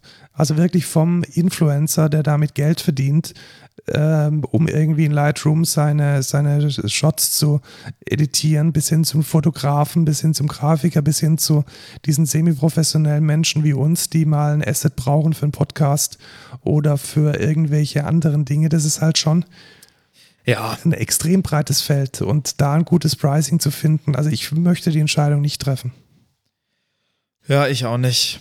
Ich bleib trotzdem bei meiner Meinung. Ja, klar, du hast ja die Adobe Suite auch gerade nicht mehr, glaube ich, oder? Genau, ich hatte die nur, als ich quasi in der Ausbildung war und dann habe ich einen deutlich günstigeren Preis gekriegt. Ähm, aber die haben dann irgendwann gecheckt, dass ich ja gar nicht mehr in der Ausbildung bin und haben dann gesagt, ja, jetzt zahl mal die 60, 60 Euro. Und da habe ich gesagt, nö, das mache ich nicht mit. Ja, also ich bin noch dabei und ich bilde mir zumindest ein, dass ähm, ich es sinnvoll verwende und es das Geld halbwegs wert ist. Ja, dann kommen wir zu, ähm, Dem nächsten Klon. Wir haben es ja gecallt, also wegen uns ist ja Be Real. Die, ja genau, die, die App äh, ist ja wegen uns ähm, Viral gegangen. viral gegangen Ja. und äh, jetzt mega erfolgreich. Und das hat jetzt offensichtlich auch äh, ByteDance gemerkt. Und ähm, ByteDance sind die Hersteller von TikTok. genau die Menschen und die Firma, die TikTok macht. Und sie haben genau dieses Feature jetzt in TikTok eingebaut. Ja, nicht direkt in TikTok. Das ist eine separate App tatsächlich. Also du brauchst die separate App, um dir dieses TikTok Now äh, anzugucken. Sicher, also ich habe unten in TikTok Ja. dieses Now-Ding. Aber dann steht, ja, ich weiß, aber wenn du da drauf gehst, Ah, dann kommt eine neue App. richtig. Oha, also dann ist es sogar ein, ein noch, noch schlimmerer Klon. Ja. Oh, und Also- w- warum hat das Ding nur 1,3 Sterne? Ist es irgendwie kaputt? Ja, oder? das ist halt wahrscheinlich einfach Kacke. Also Turns out, wenn man in drei Wochen irgendwie eine App. zusammendübelt, weil man sieht, oh, oh be real, oh, was machen wir jetzt? Oh je. äh, äh, dann äh, wird's halt scheiße. Ähm, ja. Und ist anscheinend Kacke. Ja, ist offensichtlich nicht gut. Ja, aber ich werde es nicht benutzen. Das ist auch so, dieses, oh, jetzt ist da was viral und jetzt kopiere ich das einfach blatantly. Äh, Das, glaube ich, funktioniert auch einfach nicht. Also, Be Real Mhm. lebt ja auch von diesem Be Real Kosmos. Die haben ja, die haben das schon mega smart gemacht. Das ist alles, also das ist ja ein, ein, ganze, ein ganzer Sprachgebrauch, den du darüber ja quasi machst. Ne? Er hatte auch dieses Late Be Real und so. Genau, das also das ist, schon ein Real, das ist ein Real Moji. Und dann sagt wirklich, also ich habe einen TikTok gesehen von einem Billie Eilish Konzert, wo während das Billie Eilish Konzert Be Real war, also die, ja, der, dieser diese Notification kam und alle oder die Hälfte des Publikums sagt, Be Real, Be Real. Äh, und alle haben dann Be Real rausgeholt und haben dann irgendwie ihr, ihr Reel da äh, aufgenommen. Das ist schon, ich glaube, das kann man nicht so leicht reproduzieren. Ja, aber es wird trotzdem passieren und ich glaube, der Nächste, der auf die Idee kommt, sowas zu klonen, wird Instagram sein. Ja, also Instagram ist immer relativ vorne dran, wenn es darum geht, irgendwelche Features von anderen äh, Apps abzurippen. Aber ich glaube, das funktioniert auch nicht, weil was bringt dir das in Instagram? Das bringt nichts, weil du kannst so viel Content posten, wie du möchtest. Ja, es muss eine Abgrenzung geben. Also ich denke TikTok, ich habe es jetzt gerade eben ja selbst erst gemerkt, dass es eine separate App ist, aber es macht natürlich unglaublich viel Sinn. Also ich glaube nicht, dass es innerhalb der TikTok-App, die ja darauf optimiert, ist, drauf optimiert ist, dich, dich Minuten, Stunden lang ja. äh, zu catchen, dass es da funktionieren würde. Wahrscheinlich nicht. Nee, und ich denke auch nicht, dass es auf Instagram funktioniert. Also warum sollte ich mir denn dafür die Instagram Instagram extra App runterladen, wenn sie es in der extra App machen und nicht einfach in BeReal gehen, weil da habe ich da habe ich ja schon, weißt du? Also ja. weiß ich nicht. Ich, ich sehe da den, diesen Use Case dann einfach nicht. Das ist einfach nur, dass du noch mehr, also du hast ja nicht BeReal und TikTok Now. Ja, ich glaube auch, dass es ein verzweifelter Versuch ist, auf dieses Pferd aufzuspringen. Ja. Schauen wir mal, was passiert. Also es bleibt, es bleibt spannend. Ja. Stadia. Apropos wir Dinge, hatten, die nicht hatten, funktionieren. Genau, wir hatten wir es gerade mit Cloud Gaming ähm, bei Logitech und jetzt ähm, gab es ja von Google auch so einen Cloud Gaming Dienst, der hieß Stadia und da sprechen wir richtigerweise in der Vergangenheit, denn Stadia wurde jetzt ähm, Abgekündigt. Ja, genau. noch nicht ganz. Also am 18. Januar 2023 ah, okay. fällt das Schafott. Ähm, was war Google Stadia? Wir haben es gerade vorhin schon ein bisschen angesprochen. Es ist ein Cloud-Gaming-Dienst, der nichts lokal ausführt. Also wenn man das auf seinem Handy oder auf seinem Smartphone oder auf seinem Desktop verwendet hat, dann findet die ganze Grafik und die ganze äh, Logik, die Game Engine läuft nicht bei dir auf dem Rechner, sondern die läuft in der Cloud. Und Google hat jetzt dieses Projekt komplett eingestellt. Ja, das war relativ klar. Also ja, darf ich, darf ich dir ein, ein also ich habe ich hab diese Argumentation geklaut von, ich glaube, auch wieder von John Gruber, aber ich fand die relativ logisch. Ich glaube, Google hat vielleicht technologisch ganz gut dieses Produkt umgesetzt. Also wahrscheinlich war es einer der besseren Cloud-Dienste, auch alleine, weil Google die entsprechende Rechenleistung bereitstellen kann. Aber dass man dann auch in dieser Cloud-Welt dediziert einzelne Games explizit kaufen muss, macht überhaupt keinen Sinn. Ja, richtig. Und ich glaube, das ist das, was wirtschaftlich nicht funktioniert. Also warum sollte ich denn, wenn ich schon so ein Casual Gamer bin, der keine eigene Hardware zu Hause stehen hat, warum soll ich mir dann in dieser virtuellen Welt, was weiß ich, irgendein GTA genauso kaufen, als hätte ich sie irgendwie als DVD ähm, zu Hause im, im Gaming-Regal stehen? Das macht keinen Sinn. Also man hätte das dann entweder usage-based per Time oder irgendwie verschiedene Tiers machen müssen, wo alles inklusive ist. Aber das hat Google an der Stelle komplett verpennt. Ja. Ich glaube, Google hat aber auch schon länger nichts mehr, äh, keine, keinen richtigen Support mehr für Stadia gegeben. Deswegen denke ich, dass das da schon, also auch für die Stadia-Nutzer war das schon relativ klar, dass das kein großes Ding mehr für Google ist und dass Google da jetzt noch mehr Sachen reinsteckt. Das denke ich nicht. Ich denke auch nicht. Ich bin mir jetzt nicht sicher, wie krass die Wirtschaftlichkeit von dem Ding war. Äh, ob die da jetzt krassen Profit oder, oder Verluste nee, gemacht haben. Gar nicht. Also ich denke nicht, dass sie damit Gewinn gemacht haben. Das denke ich auch nicht. Und ja, meine Prognose ist einfach, dass Cloud Gaming nicht funktioniert. Weiß ich nicht. Ich bin, ja, ich, so weit würde ich nicht gehen. Also ich glaube, also erstmal muss man sagen, dass die Konkurrenz, das wäre in dem Fall Nvidia und Microsoft, die, die wissen halt, wie Games funktionieren. Also Microsoft macht ja schon seit, seit Jahrzehnten die Xbox und hat auch eigene Games rausgebracht. Und Nvidia macht seit Jahrzehnten Grafikkarten für Gamer.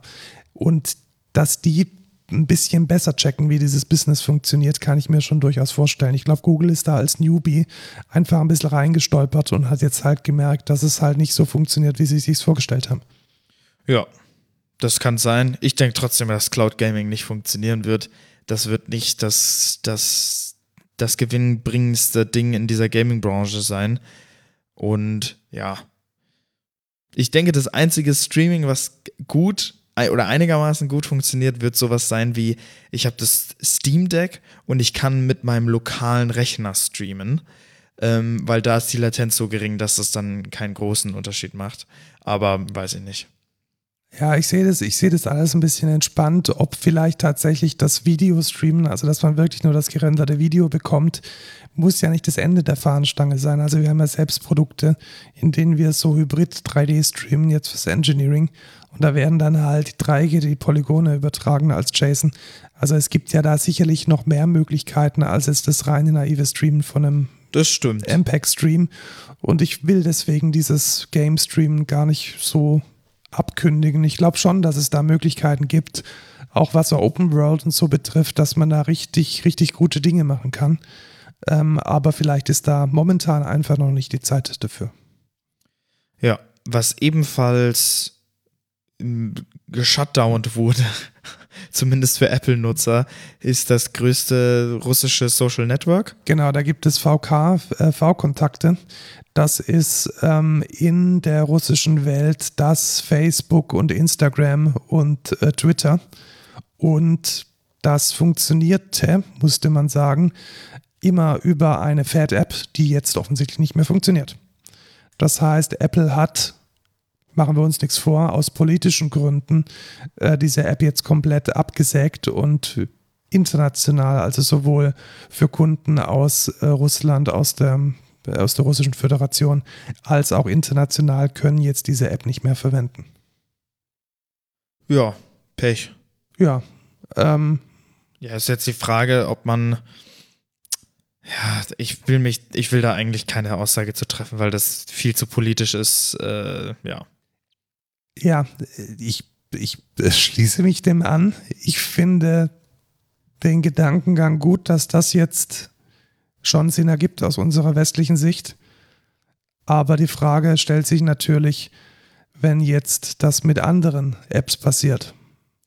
Ja. Wo man aus einer, wo die Sachlage aus unserer Sicht nicht so, aus unserer demokratischen Sicht nicht so glasklar ist wie in diesem Fall.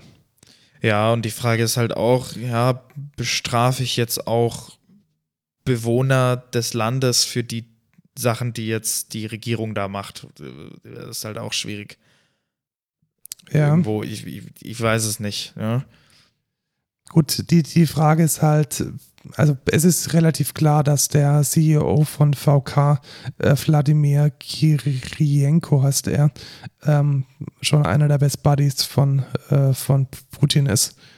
Und in dem Fall, ja, ergibt es Sinn, aber ich denke, wir müssen uns langfristig auch darüber Gedanken machen, was es bedeutet, wenn diese Plattformen in privater Hand liegen und ähm, die äh, Sachlage aus einer demokratischen Sicht nicht so glasklar ist wie jetzt. Ja. Ähm, das ist, denke ich, eine interessante Frage, die man in so einem Podcast sicherlich gar nicht abschließend klären kann. Nee. Aber es gibt einen weiteren Notion-Klon. Ja, uh. nach äh, Microsoft äh, hat jetzt und äh, Atlassian hat jetzt auch Slack Notion geklont. Und da ähm, freuen wir uns, oder?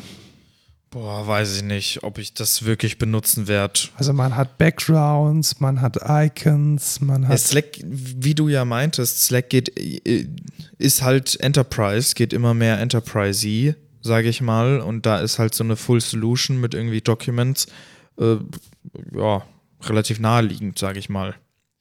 Ja, und natürlich muss Slack ähm, sich gegenüber Teams behaupten. Das verstehe ich schon. Ja. Also Teams ist definitiv, weil man eben ohnehin standardmäßig im Office und Word und ein Excel braucht, ist es natürlich umso schwieriger, sich dagegen äh, stemmen zu können. Und da dann mehr zu bieten, immer wieder mehr zu bieten, ähm, ist dann der logische nächste Weg. Ich befürchte allerdings, dass ähm, das zu einem Feature-Bloat führen wird, über kurz oder lang. Das denke ich auch, ja.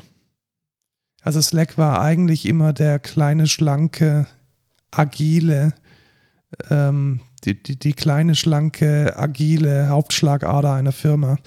Und das ist es schon lange nicht mehr. Alleine schon, weil es gefühlt irgendwie 3 GB RAM braucht, wenn man auch nur irgendwie einen halben Klick macht. Ja. Gut, Canvas heißt dieses Feature, probiert es mal aus, wenn ihr wollt, oder lasst es sein, nutzt gleich direkt Notion. Dann kommen wir zum Thema Security. Heute viele, viele, viele News. Ähm, da ist ein kleines Malheur passiert.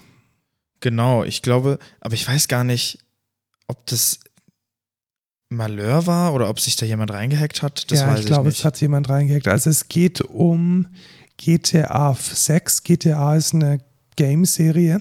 Grand Theft Auto von, Von- Rockstar Games. Rockstar Games und es ist wohl jemandem gelungen, sich in die Infrastruktur von Rockstar Games ähm, da einzuschleusen und entsprechendes Material angefangen von Ingame-Videos bis hin zum Quelltext zu kopieren und zu veröffentlichen.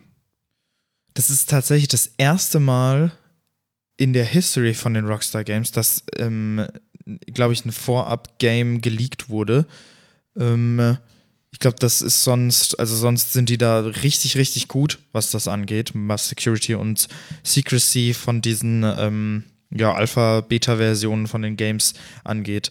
Aber dieses Mal scheint da jemand richtig, äh, richtig tief reingegangen zu sein. Ich habe tatsächlich auch schon Videos gesehen. Und ja, ist halt eine, ja, eine Alpha-Beta. Und ja, Denkst du, das ist, das ist wahrscheinlich ein Marketing-Ding, oder? Also es ist ein Marketing-Problem. ja, Nur ein Marketing. Marketing-Problem, also dass die Leute das jetzt sehen und der Überraschungsmoment weg ist, oder wie? Ja, das auch, ja. Ich denke ich denk einfach, die Leute ähm, sagen dann, hey, was denn das? Äh, irgendwie bla bla bla. Also erstens sagen die so, ja, okay, das ist ja kacke. Was dann aber viele auch einfach nicht checken, ist, dass es natürlich eine Alpha-Version ist und gar nicht, also fast null Aussage über das Endgame trifft. Es werden, es wurden halt auch gewisse Story-Aspekte, Hauptcharaktere geleakt und da ist, genau, das ist dann so ein Marketing-Aspekt. Das heißt, der Überraschungseffekt ist weg. Ähm, und ja, aber ich weiß nicht, ob es nicht am Ende vielleicht sogar besser, besseres Marketing ist, weil irgendwie, oh, alle reden über GTA 6, weißt du? Ja, aber, Aber- es, weißt du, jetzt redet man halt über GTA Ja. 6 und dummerweise halt nicht, wenn es rauskommt. Ja, das stimmt. Ich sehe es ehrlich gesagt auch ein bisschen weniger kritisch, aber ich bin jetzt definitiv kein Experte, was Game Marketing betrifft. Obwohl der Quellcode natürlich schon ein Big Deal Ja, ist. das ist, das ist ein Ding, aber es ist auch nicht der komplette Quelltext gewesen. Ja. Ähm, kommen wir zum nächsten Security Breach. Dieses Mal äh, hat es Uber erwischt. Ja. Ähm, und da auch geil, ein 17-Jähriger tatsächlich, ähm, wenn ich es richtig gelesen hatte, Ja, hat, hat sich da in, in Uber gehackt und ja, ganz viel persönliche Daten ausgelesen, wahrscheinlich. ja, auch hier wieder Social Engineering und Slack hat offensichtlich auch da wieder eine erhebliche große Rolle gespielt. Äh, ich bin mir ja nicht so sicher, ob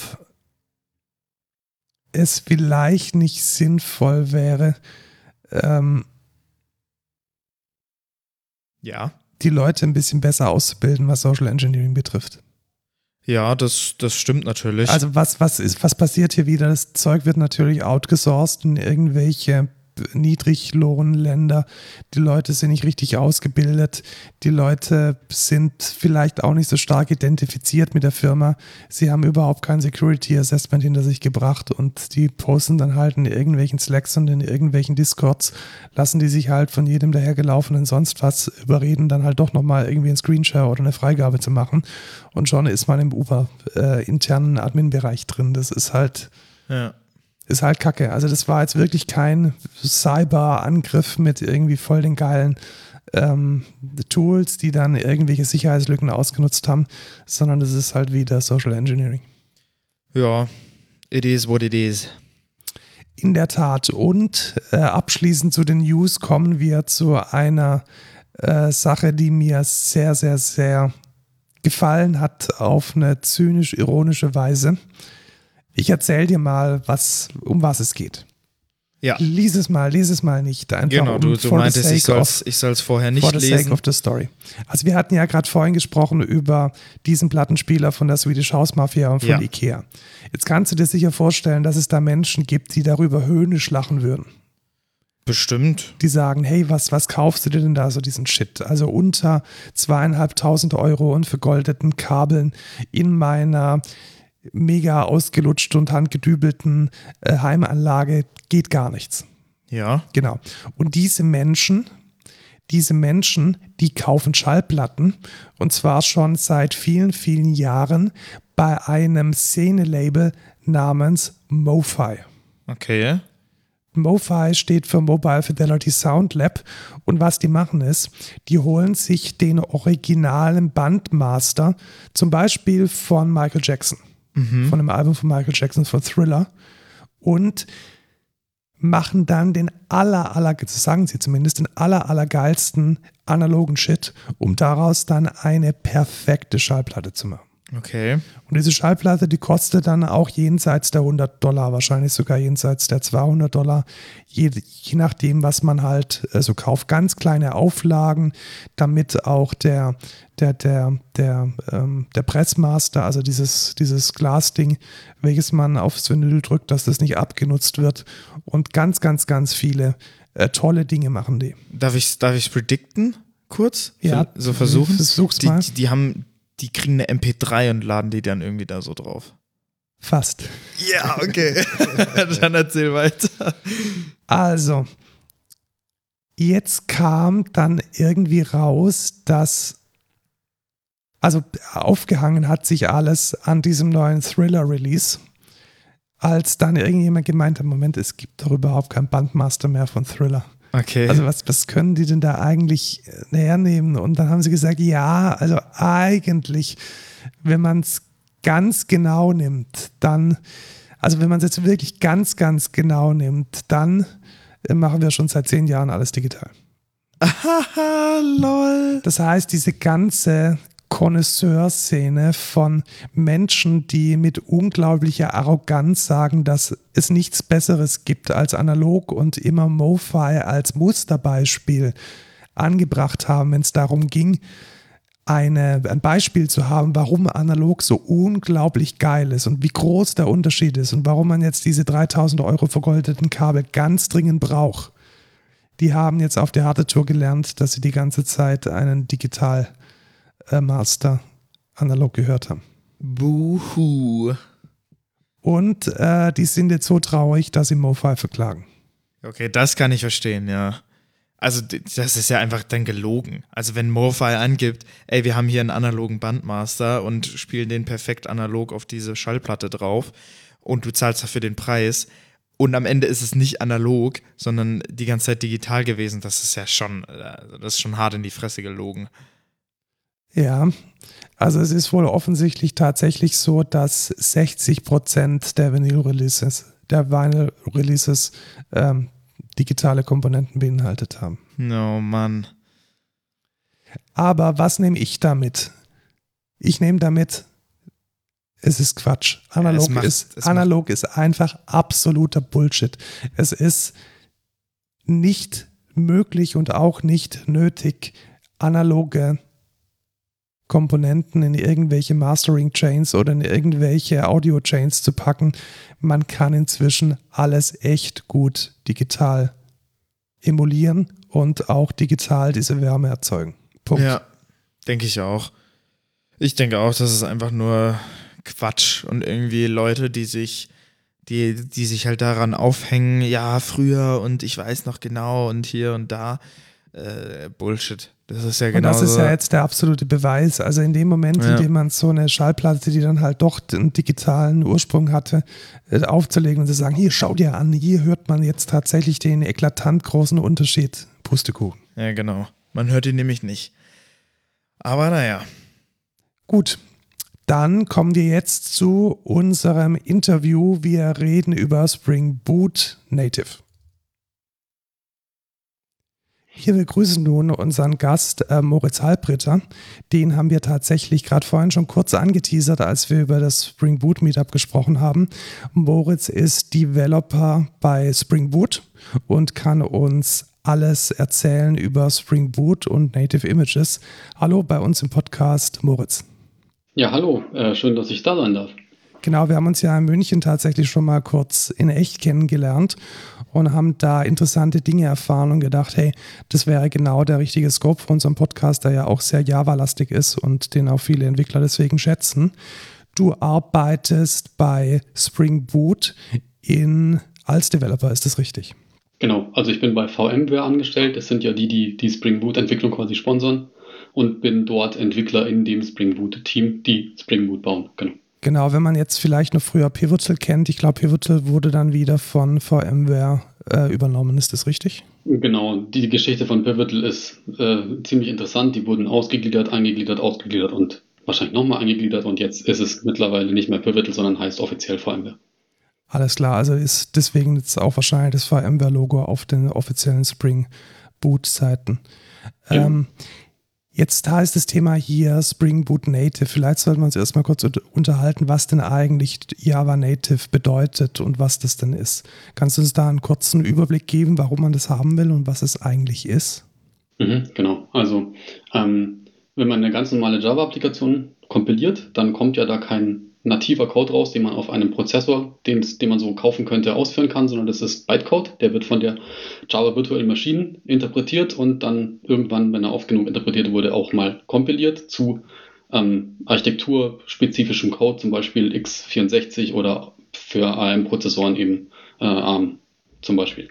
Ähm, Native Image oder generell nativer Java-Code ähm, ist aus dem Oracle Labs entstanden. Die haben eine ähm, Java Virtual Machine Distribution gebaut, die heißt ähm, Graal VM. Und die Graal VM, die kann alles Mögliche. Die, kann, die hat unter anderem einen anderen JIT-Compiler drin. Ähm, also nicht den Hotspot-Compiler, sondern was eigengebautes. Ähm, die kann verschiedene Sprachen auf der JVM ausführen lassen, unter anderem Ruby und Python und JavaScript und was noch immer alles. Und was das Ding noch kann, und das ist das, was uns sehr interessiert daran, ist ein Tool, das heißt Native Image. Und dieses Native Image kann man hernehmen, um ein Jar-File, was man sich mit dem ganz normalen Java-Compiler gebaut hat, in ähm, architekturspezifischen Code umwandeln lassen. Also man macht dann quasi aus dem Java-Bytecode zum Beispiel x64-Code, der gegen ein Linux kompiliert wurde oder der gegen ein Windows kompiliert wurde. Jetzt fragt man sich, warum will man das haben? Ähm, es gibt da einen großen Vorteil und der ist ähm, dadurch, dass das keine virtuelle Maschine mehr zum Laufen braucht, also das läuft komplett ohne JVM auf dem Zielsystem, braucht es bedeutend weniger Speicher und startet auch viel schneller. Da gibt es diverse Anwendungsfälle für, zum Beispiel ähm, man kann damit äh, CLI-Tools bauen. Das ist ja jetzt zurzeit, das, so wie ich zumindest das Gefühl habe, ähm, die Domäne von Go und Rust weil die halt es, es ein, ein Binary haben, Single Binary, das kann ich ausführen, das läuft dann relativ schnell. Genau das kriege ich mit der GraalVM auch. Also ich kann einfach meine CLI in Java schreiben, zum Beispiel mit Pico CLI, so ein Framework dafür, das ist auch schon Graal-kompatibel. Ähm, und dann kommt am Ende ein Binary raus und das kann ich super schnell starten. Der zweite Anwendungsfall, und der ist vermutlich für die ganzen Spring-Anwender, also die Spring Boot-Anwender, interessanter ist, wenn man das in der Cloud benutzen möchte. In der Cloud zahlt man ja typischerweise für jede Sekunde CPU, die man verbraucht und jedes Megabyte RAM, was man verbraucht. Und wenn die, wenn die Images, also diese Native Images, die Executables, wenn ich die ausführe und die brauchen weniger Speicher und weniger CPU, dann bezahle ich dafür auch weniger. Das ist natürlich ein Riesenvorteil. Ähm, das heißt, der Kubernetes-Cluster, den man jetzt auf, sagen wir, wir haben acht Java-Anwendungen, dann kann der danach entweder mehr Java-Anwendungen ausführen, also Native Executables, oder ich kann den Cluster einfach downsizen und damit mehr Geld sparen. Und das zweite ist, ähm, dadurch, dass die Services schneller starten, ähm, kann ich auch ein Scale to Zero machen. Normalerweise ist es ja so, eine JVM-Anwendung, wenn wir die starten, dann braucht die im guten Fall eine Sekunde zum Starten, im schlechten Fall, ich habe schon Minuten gesehen, die die Dinger hochfahren. Ähm, wenn man jetzt ein Native Executable hat, dann startet es vielleicht in ein Bruchteil davon. Also wir reden hier von 50 bis 100 Millisekunden. Und damit wird dann plötzlich Scale to Zero möglich, weil man, der Anwender muss dann nicht mehr 20 Sekunden warten, bis der, wenn der Request reinkommt und es existiert gerade keine Instanz, bis, die, bis der Request bearbeitet werden kann, sondern im Hintergrund fährt dann halt das Kubernetes über den Load Balancer zum Beispiel ähm, die, das Native Image hoch und das beantwortet dann sofort die Anfragen. Und damit kann ich dann wirklich, wenn auf dem Cluster keine Last ist, im Prinzip alle Pods runterskalieren und dann Platz in dem Cluster für irgendwas anderes machen. Verstehe. Also dieser Overhead von dieser klassischen äh, Java äh, virtuellen Maschine, die man jetzt als Benutzer auch kennt, indem man Java-Jar zum Beispiel aufführt, den gibt es dann nicht, weil diese Mini-Gral-VM praktisch mit, mit rein kompiliert ist oder sogar selbst sich mit rein kompiliert in das architekturspezifische Binary. Ist das richtig? Genau, das ist richtig. Es existiert keine, kein Java-Programm mehr auf der Zielmaschine, sondern wirklich nur dieses Binary. Und wie du richtig gesagt hast, da ist eine Mini-JVM dabei. Das Ding heißt äh, Substrate VM. Ähm, und da ist zum Beispiel der Garbage Collector drin, weil man hat ja, man möchte ja trotzdem sein gewohntes Programmiermodell von Java beibehalten. Also wir sind es ja gewohnt, immer new, new, new zu machen und irgendjemand räumt dann den ganzen Müll hinter uns weg. Und dieser Garbage Collector zum Beispiel, der steckt auch in diesem Native Image mit drin, der ist da fest reinkompiliert. Verstehe. Und damit ist dann letzten Endes auch der Speicherverbrauch der tatsächlichen Anwendung geringer oder ist es dann nur der Overhead von der JVM, der dann wegfällt? Also was denkst du, ist da so dann der große Benefit für den Speicher, für die Speicheroptimierung? Genau, sehr guter Punkt. Ähm, den Heap, den man natürlich selber benutzt, indem man alles newt und wenn man große Byte Arrays anlegt, den macht einem auch das Native Image nicht weg. Allerdings ist der Overhead von der JVM viel weniger. Verstehe, ja. Das heißt, man hat dann vielleicht auch ein kleineres Docker-Image. Also kann ich auch sagen, am Ende ist dann das Image vielleicht ein bisschen kleiner, als wenn ich es jetzt mit, einer, mit einem SDK ausliefern müsste. Richtig. Die Docker-Images, also zum Beispiel die beliebten von Alpine oder sowas, da ist ja ein Alpine-Betriebssystem drin, das ist relativ klein und dann ist da eine OpenJDK-Distribution drin und die hat 200 Megabyte oder sowas. Jetzt kann man mit dem Native Image sogar ein statisch gelinktes Binary machen, also das braucht dann keine Zielbibliotheken auf dem System, also auch keine libc oder sowas. Und dann könnte man sogar ein From Scratch Docker Image hernehmen. Ja, nice. Und da ist dann, dann ist man wirklich ganz klein unterwegs und ist vielleicht ein bisschen mehr in den Gefilden von den Go und von den Rust-Jungs und Mädels, die halt schon mit sehr kleinen Images aufwarten können. Genau. Jetzt ist es ja so, also wenn ich mich richtig erinnere, ich habe vor, ja, ich habe schon eigentlich relativ viel Code mit Spring geschrieben.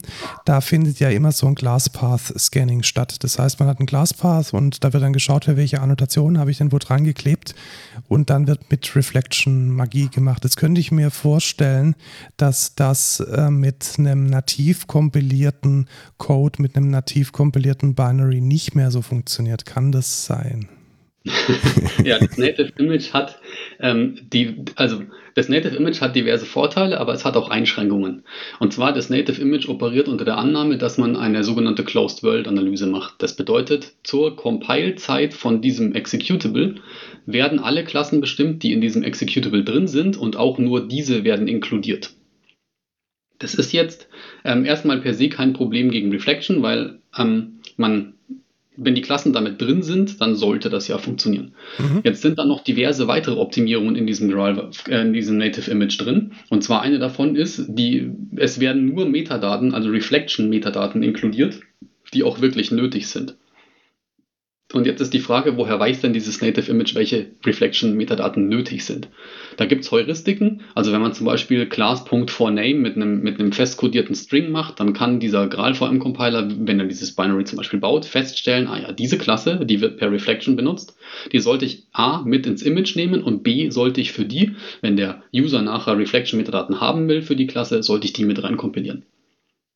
Problematisch wird es dann, wenn man ähm, äh, Klassen zum Beispiel dynamisch nachlädt. Also wenn man zum Beispiel den Namen einer Klasse per Kommandozeilenargument oder per sonst was übergeben bekommt, also so, dass man das nicht per statischer Codeanalyse rausfinden kann. Und dann wird diese Klasse auch nicht inkludiert. Und dann gibt es zur Laufzeit, wie, wie wenn man die Klasse aus dem Jar-File rausgelöscht hätte, eine ähm, Class Not Found Exception zum Beispiel. Verstehe. Und jetzt ist es natürlich eure große Herausforderung, dass wenn ihr funktionieren wollt, also wenn Spring Boot funktionieren soll mit diesem Native Image, dann muss dieses ganze Thema Reflection und dieses ganze Thema Nachladen ja irgendwie gelöst werden. Und wie macht ihr das? Also wie geht ihr da strategisch, äh, konzeptionell vor, dass es gelingt, das klassische Spring Boot, so wie man es kennt, mit all den Vorteilen, mit all der Magie, die passiert, dann auch im Native Image funktionabel zu haben? Genau, also ähm, um die Frage zu beantworten, ähm, das Spring Boot, also im Spring Framework, das ist ja relativ viel auf Reflection basiert darauf. Zum Beispiel, was du gesagt hast, zum Beispiel das Component Scanning, dass man irgendwo ein Add Component oder Add Service oder sowas oben drauf schreibt. Dann wird die Klasse dann automatisch äh, zur Laufzeit gefunden und dann wird die in die, in die Beat Factory reingepackt und dann kann man sich nachher eine Instanz von der holen und irgendwo anders rein injecten lassen. Das ist ja das normale ähm, Programmiermodell, was die, was Spring oder auch zum Beispiel Jakarta hier hat. Ähm, wie wir das lösen, ist, ähm, dass die Reflection zur Laufzeit größtenteils ähm, wegoptimiert wird. Und zwar funktioniert es so, dass während bevor das Native Image gebaut wird, also Spring Boot hat ja ein, eh schon ein Plugin. Also wenn ihr von start.spring.io euch so eine Spring Boot Anwendung holt, dann ist ja da immer dieses Spring Boot Maven oder das Spring Boot Gradle Plugin drin. Und dieses, was dieses Plugin macht, unter anderem ist zum Beispiel dieses Fat Char bauen, dass alles in diesem Char drin ist, die ganzen Dependencies, dass das halt funktioniert. Ähm, dieses Plugin hat jetzt quasi, quasi noch eine weitere Funktionalität bekommen und zwar die Anwendung wird zur Bildzeit so weit hochgefahren, dass wir wissen, welche Beans alles existieren, also diese ganzen Add-Component-Dinger und so. Und aus dieser, aus, diesem, aus dieser Sicht, wo die Anwendung so halb hochgefahren wird, generieren wir dann Code. Das heißt, das, was zur Laufzeit früher per Reflection passiert ist, wird jetzt per Code gemacht. Und diesen Code kompilieren wir mit, zusammen mit dem Code, den ihr geschrieben habt, mit eurem Business Code. Und das Ganze füttern wir dann in ein Native Image rein. Verstehe. Das heißt, ihr macht praktisch die Dinge, die eigentlich zur Laufzeit passiert wären, indem ihr beim Kompilieren Code generiert. Habe ich das richtig verstanden? Genau, richtig. Und das bedeutet also, ihr habt dann praktisch ganze Kaskaden von generierten ähm, Zeilen, die dann zum Beispiel sagen, hey, binde mir doch diese Klasse an dieses Interface oder wenn ich diese Methode aufrufe oder dieses Bean haben möchte, dann bedeutet das äh, diese Klasse hier mit, mit jenem Konstrukturaufruf. Genau. Und ähm, das geht sogar so weit, dass man die News im Code sehen kann. Also wenn, wenn ihr irgendwo eine Komponente habt, nennen wir sie foo, und da habt ihr so ein Add-Component drauf und die wird irgendwo gebraucht, dann steht wirklich in dem generierten Code irgendwann ein New Foo drin. Und das ist genau. Und dann, die, das kann man der GraalVM geben und die kann sich dann eine, mit ihrer statischen Code-Analyse findet sie dann, ah, da steht ein New Foo, dann sollte ich vielleicht auch die Foo-Klasse mit in das Native Image reinkompilieren. Und damit funktioniert der ganze Kram dann wieder. Verstehe. Und dann wird auch die Dead Code Elimination gar nicht anspringen, weil sie sieht, hey, diesen Konstruktor gibt es hier, ich brauche diese Klasse. Und damit ist es dann automatisch mit reinkompiliert. Jetzt, wenn ich mir das so überlege, es wird wahrscheinlich bedeuten, dass die Builds dann langsamer laufen. Ist das richtig? Ähm, das ist ein weiterer Nachteil vom Native Image. Ähm, wer schon mal mit C und jede Menge Templates oder Präprozessor oder sonst was gearbeitet hat, weiß, dass die Builds da durchaus lang sein können. Das ist bei Native Image auch so. Also Native, das Native Image, wenn man das auf einen Jar-File loslässt und das ist eine, so, ein, so, eine, so eine leere Spring Boot-Applikation, dann braucht es auf meiner Maschine, ich schätze, eine halbe Minute, um aus dem Jar-File eine, eine Executable zu bauen. Also die Bildzeiten verlängern sich eh schon, aber die Zeit, die wir quasi in dem Spring Boot Plugin brauchen, um die Anwendung einmal halbwegs hochzufahren und dann rauszufinden, welche Beans alles existieren, die ist im Vergleich zu dem vernachlässigbar klein. Verstehe. Und man gewinnt ja dann letzten Endes auch äh, Startup Time, weil, wie, wie du gerade eben schon gesagt hast, das Component Scanning dann gar nicht mehr zur, ähm, zur Runtime stattfinden muss, sondern schon ahead of time mit reinkompiliert wurde. Richtig. Ähm, jetzt weiß ich, dass in Spring 5 ähm, einige Änderungen bezüglich Reflections implementiert wurden. Hat euch das so ein bisschen positiv reingespielt oder ist das unabhängig davon zu sehen? Ähm, was, was, auf was spielst du da an? Ähm, ihr habt ja in Spring 5 ähm, einige, ja, also ich kenne es als Benutzer nur so, dass ich ähm, einige äh, neue Annotationen hatte. Da gab es ja ein paar Änderungen. War das äh, relevant oder dann doch eher nicht? Ähm, das kann sein, dass die was gebracht haben. Die großen Änderungen kommen mit Spring Framework 6, mhm. weil das Spring Framework 6 das ist, was nachher auch in Spring Boot 3 drin ist. Und dieses Ganze, über das, was wir reden, über dieses Spring Boot on Native, das funktioniert erst mit Spring Boot 3. Verstehe. Und damit praktisch der große Bruder Spring Boot 6 ist dann ähm, die ja, die, die, die Quelle für die tatsächlichen äh, Libraries. Jetzt ist es ja so, dass Spring ja nicht nur aus Spring besteht, sondern ich kann ja alle möglichen Third-Party-Libraries auch verwenden. Also ich denke jetzt an, was weiß ich, ein Redis oder da mal ein Hibernate oder irgendwelche JDBC-Geschichten. Wie geht ihr denn damit um? Also wenn transitiv Abhängigkeiten reinkommen, die jetzt vielleicht noch nicht Java Natives sind, die aber durchaus eine ganz wichtige Rolle spielen im Verwenden und im Coden mit Spring Boot. Genau, das ist eins der ähm, größten Herausforderungen, würde ich sagen. Also dieses das Spring-Modell so umzubauen, dass das aus, aus den ganzen Beans und so Code generiert, das war auch schon ordentlich Arbeit, das will ich nicht kleinreden. Aber was ähm, auch richtig viel Arbeit ist, ist die ganzen Libraries zum Funktionieren zu kriegen. Man ist ja gewohnt, dass man sich auf der Startup Spring.io Seite alles Mögliche reinklicken kann, zum Beispiel JPA und eine JPA-Implementierung wie Hibernate und ähm, zum Beispiel das Webflux Framework, wenn man Reactive haben will oder sonst was. Oder Kafka Connector oder einen Redis Connector oder was auch immer, ein In-Memory Cache oder ein Hazelcast. Und das sollte oder unser Ziel ist es, dass das auch alles funktioniert. So, jetzt ist das große Problem, dass in diesem Native Image ähm, diverse Limitationen drin sind. Wir haben über eine schon geredet, nämlich Reflection. Reflection muss man explizit aktivieren oder man hofft auf die Heuristik, aber die funktioniert in sehr vielen Fällen nicht. Es gibt aber noch weitere Sachen, die nicht funktionieren, unter anderem äh, Proxys, also dynamisch generierte Proxys mit, ähm, mit dieser lustigen äh, JDK Proxy Factory und ähm, Ressourcen laden. Also zum Beispiel ein Textfile vom ClassPass lesen. Auch das muss man der GraalWM sagen, ja, das hätte ich gerne. Auch bei den Proxys muss ich der allem sagen, ja, schau mal hier, also dafür solltest du schon mal einen Proxy vorbereiten, weil der wird nachher angefordert. Ähm, da gibt es noch diverse andere Limitationen, aber die läuft man nicht so leicht, außer man verwendet zum Beispiel Libraries, die JNI benutzen. Also JNI ist ja dieses Java zu, zu nativen Code-Call-Interface, also wo man C-Bibliotheken zum Beispiel mit aufrufen kann. Das braucht auch eine spezielle Behandlung in GraalVM. Und wenn man jetzt eine Library hat, egal ob man die selber direkt benutzt oder ob die Spring Boot benutzt, dann muss die quasi Native Image kompatibel gemacht werden. Und da gibt es jetzt zwei Möglichkeiten. Entweder die Maintainer von dieser Library, die haben Native Image sowieso schon auf ihrem, äh, auf ihrem Radar und haben die schon Native Image äh, ready gemacht. Das ist der optimale Fall, weil dann funktioniert die Library nämlich einfach. Aber wenn man Pech hat, dann haben das die Maintainer noch nicht gemacht.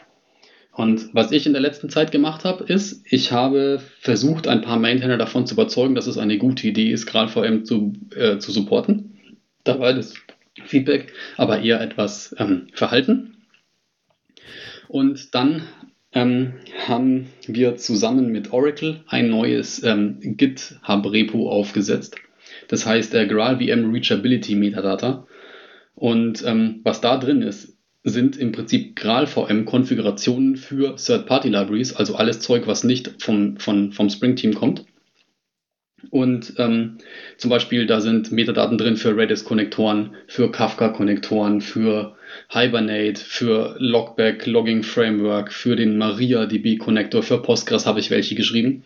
Und die Ziel, das Ziel von diesem Repo ist es, dass man quasi Third-Party-Libraries, die das entweder nicht selbst supporten wollen oder selbst supporten können, also gerade vor allem nicht selbst supporten wollen oder können, dass man die quasi die Konfiguration in dieses Repo ein, mit eincheckt. Das ist auch komplett Open Source. Das wird von Oracle gehostet. Das kann jeder benutzen, der Native Image hernimmt. Und ähm, die Native Build Tools, das ist ein Maven oder ein Gradle Plugin, was eben aus deinem Jar-File dann nachher dieses Native Image macht. Das hat Logik implementiert, dass das nachschauen kann, welche Dependencies sind denn in deinem Projekt und dann lädt es diese Konfigurationsdateien aus diesem Repo runter und benutzt die. Und damit werden auch Bibliotheken, die eigentlich nicht GraalVM kompatibel wären, GraalVM kompatibel gemacht. Das heißt, es wird unter der Haube praktisch nachgeladen und für mich als Entwickler ist, muss ich mich gar nicht drum kümmern, diese JSON jetzt irgendwie in mein Bild äh, mit reinzukriegen.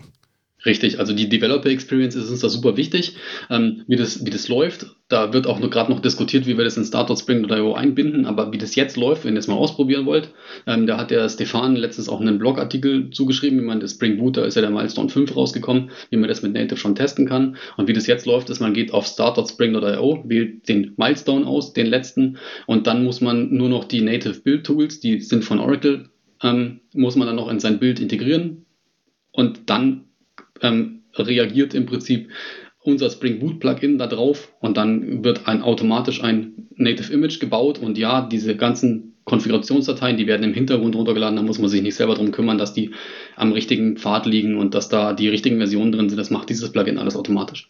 Klingt ziemlich cool. Also ich habe mich gerade ein bisschen durchgeklickt. Das ist Logback ist drin, H2 habt ihr drin, äh, Hibernate, äh, Orm Validator und ähm, Postgres ist auch mit drin. Ist da euer Plan, das noch zu erweitern oder äh, ist das jetzt erstmal das Set, das ihr dann vernatifiziert habt? Ja, auf jeden Fall. Also ähm, ich bin gerade in Elternzeit, aber sobald ich wieder zurück bin, ähm, werde ich daran auch wieder weiterarbeiten. Ähm, da sind noch diverse Issues offen, die wir da rein haben wollen, also diverse Abhängigkeiten, die noch nicht funktionieren. Und da werden wir in Zukunft auf jeden Fall auch weiter beisteuern. Aber was ich da auch dazu sagen will, also das Spring-Team hat nicht die Kapazitäten für jede Bibliothek, die auf der Welt existiert, dort ähm, Konfigurationen einzuchecken. Das wird nicht funktionieren, weil wir nicht so viele Menschen sind und wir auch noch anderes Zeug machen müssen, unter anderem Spring Boot besser machen. Ähm, deswegen, das ganze Ding ist Open Source, das ist auch unter einer CC0-Lizenz, also ähm, keine Oracle-lustigen Lizenzspaßereien, sondern man kann einfach dazu contributen und dann wird diese Library ähm, GraalVM kompatibel gemacht. Also wenn ihr eine Library habt, wenn ihr eine eigene Library habt, dann das erste, was ihr machen könnt, ist ähm, das GraalVM bei euch, eure Library damit kompatibel machen. Man kann diese GraalVM-Konfigurationsdatei nämlich auch direkt zur Library legen, also in den Source Code von der Library. Dann, dann braucht man dieses GraalVM Reachability Repo überhaupt nicht. Aber wenn das nicht geht und ihr findet eine Library und ihr wollt, dass die unbedingt funktioniert, dann könnt ihr da auch selber contributen und das ist auch wirklich nicht schwer. Wie würde ich da vorgehen? Ich würde es einfach mal nativ kompilieren und schauen, welche Klassen fehlen und die dann ähm, fully qualified reinschreiben oder wie kann ich mir das vorstellen? Also es gibt zwei Wege. Der eine ist ähm, der Trial-and-Error-Pfad, den du gerade beschrieben hast. Und man probiert so lange rum, bis es funktioniert. Das ist ein bisschen nervig, aber dafür hat man danach eine Konfiguration, die auch relativ minimal ist.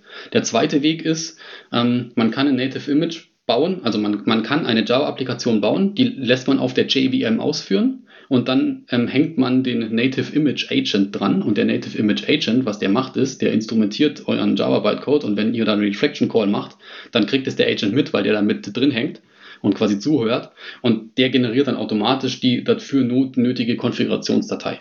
Verstehe, aber da müsste ich dann schon auch eine hundertprozentige Überdeckung haben, damit ich sicher sein kann, dass er nichts vergessen hat. Genau, das ist das große Problem am Agent. Man muss alle Codepfade durchlaufen, weil das Ding eben dynamisch instrumentiert.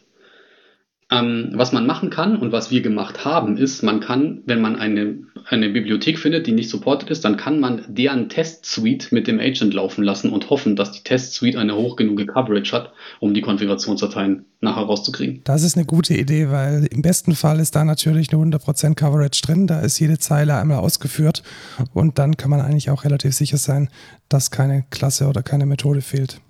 Da kann ich noch was Lustiges dazu erzählen. Wir haben das nämlich versucht mit Hibernate und ähm, irgendwann ist uns dann der, der Heap geplatzt, weil diese Konfigurationsdatei, also da werden so diverse Zwischendateien erzeugt auf dem Weg zur finalen Konfigurationsdatei und eine von denen war irgendwie über 24 Gigabyte groß und die konnte natürlich nicht mehr in Speicher laden. Sehr gut. Da hat man dann wahrscheinlich, ich schaue mal spaßeshalber mal rein, wie groß die Metadatendatei von Hibernate ist. Die Frage die, ist. Die, die finale Datei ist, glaube ich, gar nicht mehr so groß. Wahrscheinlich ist es dann optimiert. Ah, es braucht auch ein bisschen zu laden. Ah, doch, doch, doch. 12.495 äh, Zeilen Code, das ist schon ein Stück. Ja, das ist ja weniger als das typische Kubernetes-Manifest. sehr, sehr, sehr gutes, äh, sehr, sehr gutes Stichwort. Äh, Luca, Lukas hatte schon in unserem Podcast vorhin schon erwähnt, dass er echt Schmerzen hat mit, ähm, mit seinem M1 Mac und mhm. mit den Architekturfestlegungen der Docker-Images. Mhm. Genau, und da wollte ich einfach mal fragen, weil du bist ja auch auf einem M1 Mac, soweit ich das noch richtig im Kopf habe. Ja. Ähm, das heißt, auch wenn du vielleicht nicht auf dem Mac OS entwickelst, sondern äh, auf Linux, hast du ja trotzdem eine ARM-Architektur und da wollte ich einfach mal fragen, wie groß ist denn die Pain, diese Native Images zu bauen für als Zielarchitektur AMD 64? Weil ich, ich glaube, am Ende, wenn du da ein Docker-Image baust, dann willst du das wahrscheinlich schon eher für äh, AMD 64 als ARM 64 bauen, weil sonst läuft es nicht in den meisten Kubernetes-Clustern. Mhm. Ähm, also da stecken diverse Fragen drin. Äh, die erste Frage ist, ähm, ob man, wie leicht man so ein Image bauen kann auf einem M1 Mac. oder generell auf einer M1-Architektur das große, also in, in Spring Boot gibt es ja zwei Möglichkeiten, wie man seine Spring Boot-Applikation baut. Entweder man nimmt Maven oder Gradle her und mhm. führt es dann einfach aus der Kommandozeile aus, oder man benutzt diese Build-Packs, diese Cloud Native Build-Packs. Jetzt ist es so, dass die Cloud Native Build-Packs noch keinen Support für ARM haben. Das heißt, es geht auf dem M1 Mac nicht, außer man führt es halt über diese Rosetta-Virtualisierung auf x64 aus und auf einem M1 Linux, auf einem Arch, ähm, auf einem na, ARM64 Linux ähm, geht es zurzeit überhaupt nicht, aber da arbeiten die, die Paketo-Leute hoffentlich gerade dran, das mal auf dem M1 laufen zu kriegen. Das zweite, was du angemerkt hast, ist, du hast ein M1 Mac, aber dein Kubernetes-Cluster ist vermutlich kein ARM. Ja. ja, genau. Und dann möchtest du cross-compilen. Genau. Und ähm, ich kenne keinen Weg, wie du ein Native Image cross-compilest. Du musst auf der Architektur kompilieren, auf die du auch nachher auslieferst. Also sowas Schönes wie das, wie das Go kann, mit man setzt einfach zwei Environment-Variablen und plötzlich kommt ein gegen macOS gelinktes irgendwas raus, das wird nicht funktionieren. Okay. Ja, ich hatte es nämlich ähm, heute erst ausprobiert mit Rust und ich habe es dann tatsächlich doch hingekriegt, dass ich mir dann so ein äh, cross-compiltes äh, Linux Muzzle Executable rausgelassen habe, das dann in ein Docker-Image äh, kopiert habe, einfach mit der Zielarchitektur AMD64 und das hat dann irgendwie funktioniert. Ja, aber das ist dann natürlich doof, wenn das ähm, nicht ganz so gut funktioniert. Dann ist dann die Devise einfach, ich pack's äh, in meine Bildpipeline und äh, meine Bildpipeline ist in der Zielarchitektur vermutlich. Ja, also das ist ja auch das architektonisch saubere Vorgehen, ja. wenn man das so macht, dass, dass der CI-Server baut und der CI-Server deployt auch. Wie oft hattest du Probleme mit, ähm, okay, auf meine Architektur hat es funktioniert, auf der Zielarchitektur nicht? Ähm, Habe ich noch überhaupt nicht gesehen. Okay. Ähm, wenn diese Gral VM kompiliert und das schmeißt nicht irgendwelche lustigen Java-Fehler wie, wie Class Not Found Exception oder Method Not Found oder sowas, ähm, dann, ich habe noch, noch keine Bugs gesehen, die architekturtypisch wären. Ja, das spricht sehr für die Gral-VM, weil das ist dann schon eine große Herausforderung. Haben sie dann offensichtlich ganz gut gemacht. Ähm, soweit ich weiß, ist da irgendwie LLVM drunter und das ah, macht okay. den, das, das ganze ja. Ding, aber das ist nur Hörensagen. Ich habe mir nie angeschaut, wie das technisch, also da, da bin ich auch zu wenig auf diesem ähm, Native, ähm, Native Code unterwegs. Also ich bin auch kein C- oder C++-Entwickler, um, um zu sagen, wie das dann unter der Haube funktioniert. Ja, also da kann vielleicht ich was sagen, wenn es tatsächlich LLVM wäre, dann würde man es in, in eine sogenannte Zwischensprache übersetzen und da gibt es dann je Architektur Backends, die dann äh, architekturspezifisch diese Zwischensprache ähm, ja, compilen, übersetzen in Maschinencode. Und da ist tatsächlich das ganze Heavy Lifting schon gemacht. Aber das wäre vielleicht tatsächlich mal ein, ein Thema für einen ähm, ein Thema der Woche für, eine anderen, für eine andere Folge von unserem Podcast. Ich möchte jetzt zum Schluss nochmal ähm, so ein bisschen Ausblick und ja vielleicht auch Best Practice mal so ansprechen. Also wir haben jetzt schon gelernt für CLIs, das klammern wir jetzt mal ein bisschen aus, das ist, denke ich, relativ gut verständlich, dass wenn man irgendwie so ein Tool haben möchte, das mit apt und mit Brew und mit allen Plattformen funktionieren soll, dann ist es natürlich cool, cool, wenn das äh, nativ funktioniert. Jetzt geht es ja aber hauptsächlich um skalierbare Web-Services, Microservices, die dann mit Spring Boot 3 geschrieben sind. Was denkst du denn? Wird der Default sein, dass man in der Zukunft diese Microservices immer nativ baut und ausliefert? Denkst du, es bleibt ähm, eine, eine, äh, eine, ja, eine, eine Optimierung, die man nur im absoluten Notfall oder bei Bedarf macht? Oder denkst du ähm, eine Mischung aus beidem? Was glaubst du, wird so in den nächsten drei bis vier Jahren passieren in der Java-Welt? Oh, das ist schwer zu sagen. Also meine Hoffnung ist natürlich, da ich an dem Zeug auch arbeite, dass das sich durchsetzt und die GraalVM mehr an Bedeutung gewinnt. Bis, also die GraalVM gibt es ja schon relativ lang. Und das, dieses Spring Boot 3, dass das auf Native funktioniert, ist auch nicht ganz neu. Es gab einen ein anderes Projekt, das heißt Spring Native. Das ist im, im Spring Experimental Portfolio aufgehängt. Da bin ich auch der Maintainer von dem und das macht im Prinzip, das hat eine ähnliche Idee, nur dass es mit Spring Boot 2 funktioniert. Also mit, mit den 2.7er zum Beispiel. Ähm, das macht es allerdings technisch auf eine andere Weise. Aber ähm, diese Native Images, die gibt es also schon ein bisschen länger und bisher habe ich nicht gesehen, dass die sich krass durchgesetzt haben. Und ähm, das liegt aber größtenteils daran, dass das noch ziemlich hakelig ist, weil wenn man eine Library verwendet, die halt nicht supported ist, dann ist es halt äh, das bricht halt das gesamte Projekt. Dann ist das Projekt quasi nicht, nicht auf Native Image kompilierbar.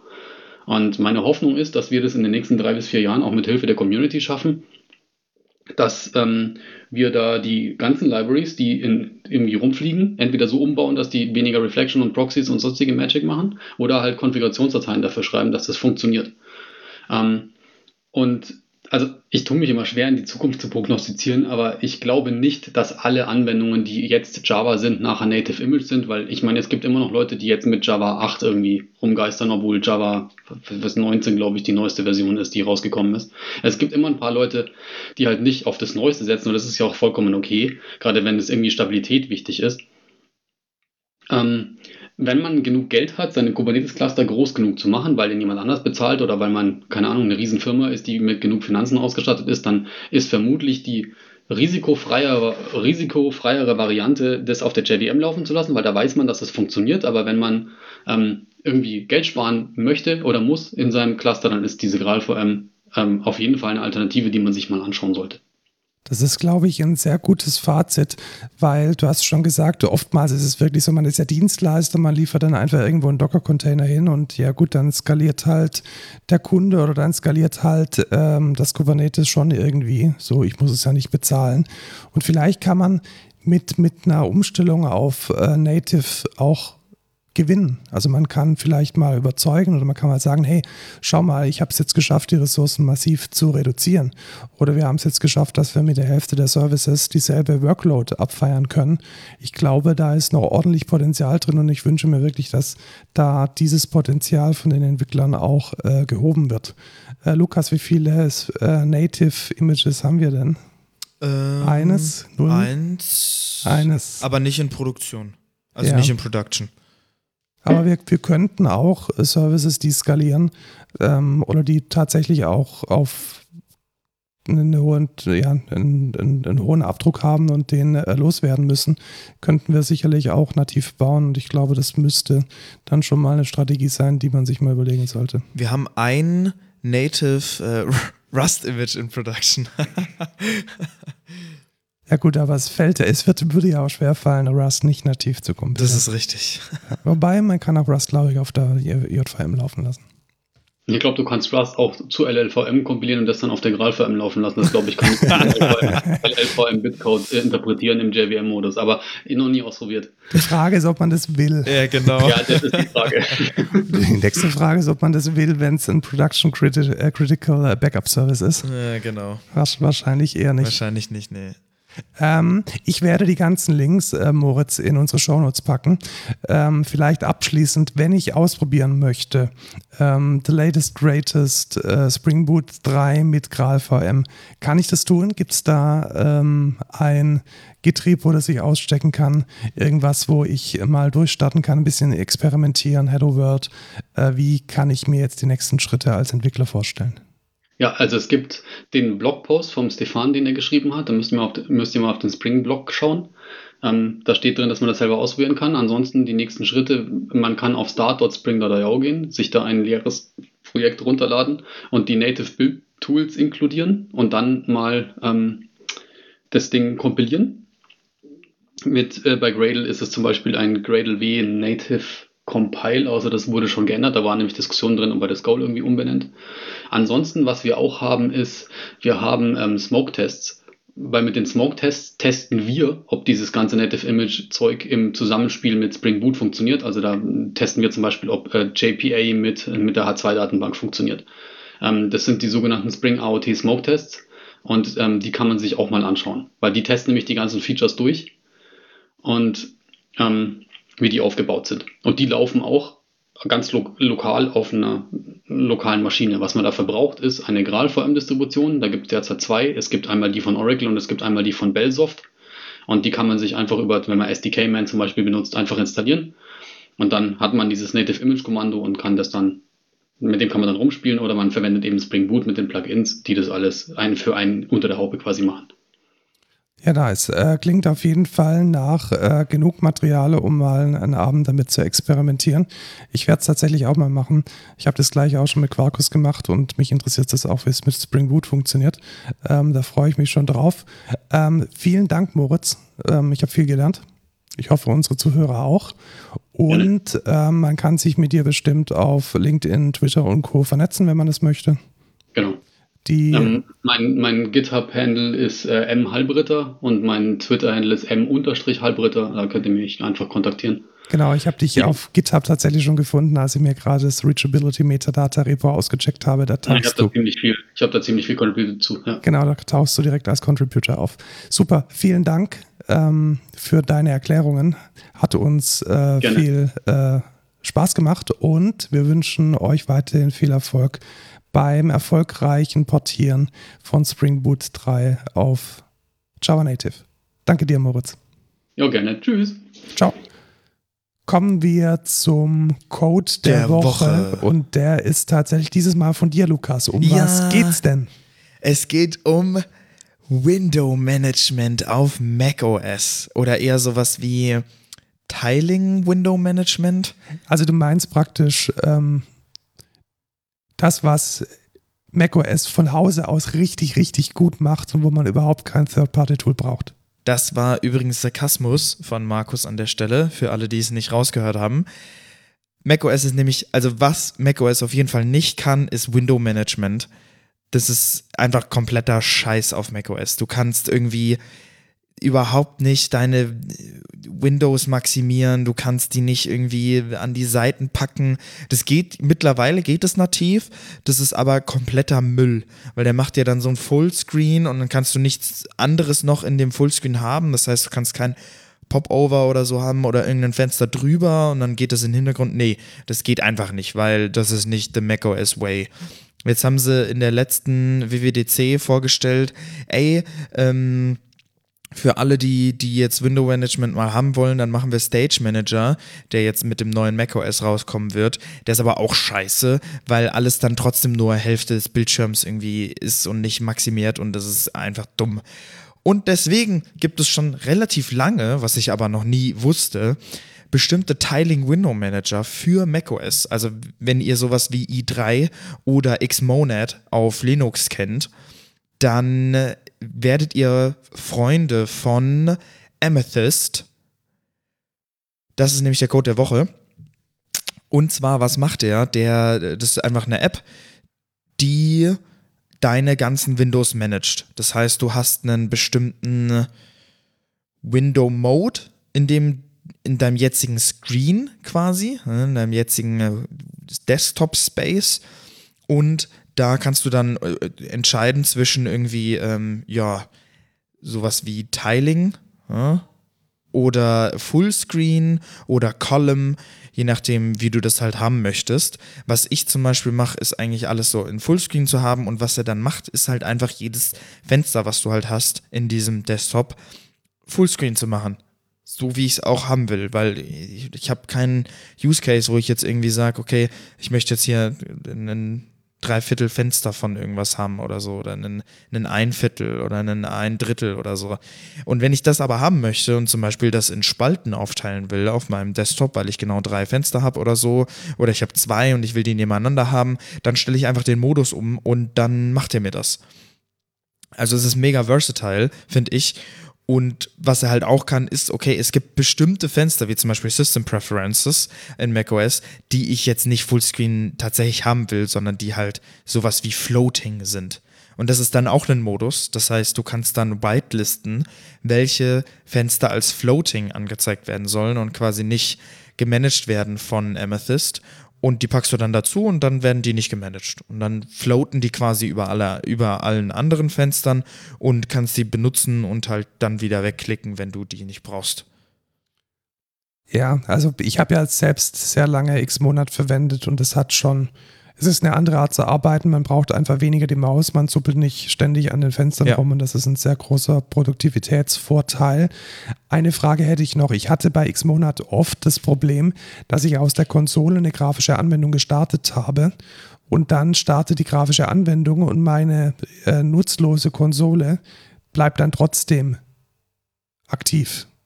Ach ja, das hatten wir in diesem einen Video, was wir uns angeguckt haben. Das geht mittlerweile mit Xmonad ja auch, ähm, dass er das quasi so Fullscreen dann macht, die ja, andere den dann Anwendung. so auffrisst. Ja, genau.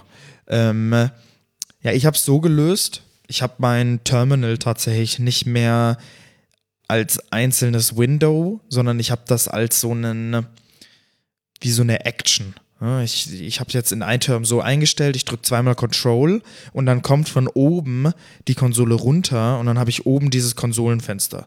Das kann ich dann, wenn ich will, kann ich es noch Full, Fullscreen machen und es liegt dann auch einfach über allem drüber. Ähm, oder ich habe es halt einfach nur oben und starte dann davon meine Anwendungen und die starten dann halt in dem Screen, in dem ich die gerade habe. Und dann drücke ich nochmal Steuerung, Steuerung und dann äh, ist die Konsole wieder weg. Oder ich klicke raus aus der Konsole und da ist die Konsole auch weg. Ja, verstehe. Ähm, sollte man sich mal anschauen. Ich glaube, wenn man X-Monat gut findet, findet man das auch gut. Ja. Ähm, ich habe für mich noch nicht so den Anwendungsfall gefunden, weil wenn ich in der Konsole bin, dann bin ich wirklich nur in der Konsole, also Fullscreen in der Konsole mit Tmux und äh, manage dann meine Fenster mit Tmux. Oder ich bin halt irgendwie auf Management-Höhen und da bin ich dediziert in einer App, was weiß ich, in meinem Outlook oder sonst wo, muss da nicht irgendwie groß verschiedene Apps hin und her switchen. Ja, ich meine, weiß ich nicht. Also ich habe es halt auch so, ich habe halt, welche Fenster habe ich offen? Ich habe Teams offen, Outlook, Slack, Spotify, ähm, was noch? Microsoft Remote Desktop, Visual Studio Code, Chrome. Das sind so die Anwendungen, die ich halt habe. Dann habe ich in einem Space habe ich Chrome, jeweils zwei, also zwei Fenster von Chrome, weil ich quasi einen Kunden Chrome habe, äh, damit ich das so ein bisschen trennen kann, die Kontexte. Und habe quasi beide Chromes in einem, äh, in einem Space. Jedes Mal, wenn ich ins Chrome will, kann ich halt zu dem Space switchen und dann je nachdem, welches Chrome-Fenster ich will, kann ich ähm, einfach zwischen den beiden wechseln. Dann habe ich Visual Studio Code in einem Space. Ja, und wenn ich mal sage, okay, ich habe Chrome, will ich neben Visual Studio Code, also neben meiner IDE, weil das kommt manchmal auch vor, dann schiebe ich das halt einfach kurz rüber mit einem Hotkey und dann ist es nebeneinander, wenn ich das will, oder halt auch nicht. Oder ich habe äh, Teams und dann switche ich halt, und das habe ich eh immer in einem Space und dann switche ich halt dahin. Und das habe ich dann halt auch Fullscreen, immer automatisch. Und nicht irgendwie irgendwo rumschweben, weißt du? Ich manage so halt besser meine Windows auch einfach. Ja, kann ich schon verstehen. Ist für mich jetzt tatsächlich keine, keine absolute Notwendigkeit, dass ich jetzt jeden Tag mir denke, oh Gott, oh Gott, hätte ich doch bloß ein Tool, das mir das managt. Ja, ich finde es halt mega praktisch und vor allem auch, äh, ja, muss ich halt die Maus nicht mehr so oft benutzen. Gut, dann kommen wir zum No-Code der Woche und das ist dieses Mal eine App, die mir sehr, sehr gut gefallen hat. Ich weiß nicht, ob du kennst du Numi? Ja, ich habe auch Numi. Das ist jetzt wie Numi nur besser. Und zwar ist es kostenlos und auch noch für Mac und für Windows. Man kann es sich ein bisschen vorstellen wie einen Markdown-Editor für Berechnungen. Okay. Das heißt, du hast einen Texteditor und du kannst dann äh, reingeben 5 mal 5 und dann steht da dran rechts 25. Du kannst jetzt aber auch sagen Äpfel gleich 5 mal 5 und dann kannst du in der nächsten Zeile Äpfel als Variable weiterverwenden. Du kannst Konvertierungen zwischen Währungen machen, du kannst Einheiten umrechnen, was weiß ich, 500 Kubik Meter in was auch immer, in Kubikdezimeter oder in Liter. Und das funktioniert alles in dieser Markdown-artigen Ansichten. So kannst du dann praktisch wie so ein kleines Python-Notebook für Dummies dir deinen Rechenweg oder deine kurze Berechnung skizzieren. Und das finde ich echt ziemlich gut. Ja, ich muss sagen, ich habe den Use Case einfach nicht. Also, wenn ich mal eine Umrechnung mache, dann mache ich das in Raycast also ich habe dann halt, ich habe halt immer eine Zeile eigentlich. Ich habe nie mehrstufige Berechnungen.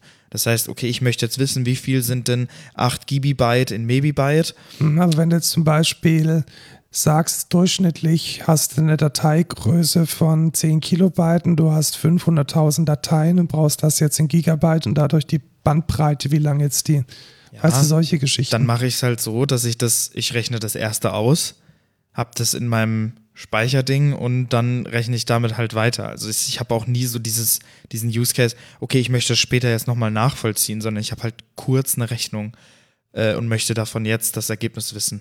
Ja, okay, ich, ich verstehe. Ähm, bei, bei mir ist es anders. Also ich bin halt oft in einem Kundengespräch und Stundensätze und Restbudget und Stunden und wie viel von der Bestellung ist jetzt noch da und dann wie viel ist denn überhaupt die Bestellung gewesen und was war denn der Stundensatz und wer hat denn jetzt wie lange wie drauf gearbeitet. Da mal schnell so ein kleines Scrapbook zu haben, wo man die wichtigsten Zahlen als Variablen schon zugewiesen hat, die man dann dynamisch in der Berechnung verwenden kann, finde ich schon ziemlich gut. Und ja. ja. das nutze ich dann an der Stelle auch. Also wenn ihr praktisch einen Taschenrechner wollt, der ein bisschen mehr ist als ein Taschenrechner, wo man auch nochmal wie so in einem alten schönen Rechenbuch oder mit einer Rechenmaschine den Rechenweg sieht, dann ist ähm, Figure.app sicherlich eine tolle Sache. Unfortunate name though. Ja, ich glaube, sie, sie dachten ja an, an Figure, also an die, an die Figur. Ja, ja. Im, Im Deutschen, Deutschen ist es natürlich so, nicht so nice. Nicht so. Wir suchen Entwickler. Und Entwicklerinnen. Ähm, fangt bei uns an, werdet glücklich. Ähm, Schenkt uns Geld. Bei buymeacoffee.com slash äh, codeculture. Gebt äh, uns Feedback. At codeculturepod bei Twitter. codeculture.excentra.de. Schreibt uns auf LinkedIn. Schreibt uns eine Mail. Ähm, Schreibt unter die Podigy-Folge und sagt uns, was ihr zur hundertsten wollt. Eine Code Culture Live oder Freibier für alle oder einen besonderen Gast. Da suchen wir noch nach einer schönen Idee. Oder mit Video. Äh, ja. Das wäre doch auch mal interessant.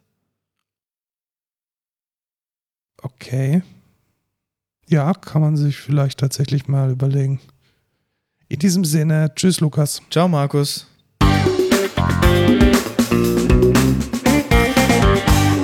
Du hast immer noch Hunger, oder? Ich habe mega Hunger, bitte. Ja, irgendwas. Was, irgendwas. Irgendwas. Das, das sind geringe Ansprüche, das kriegen wir hin.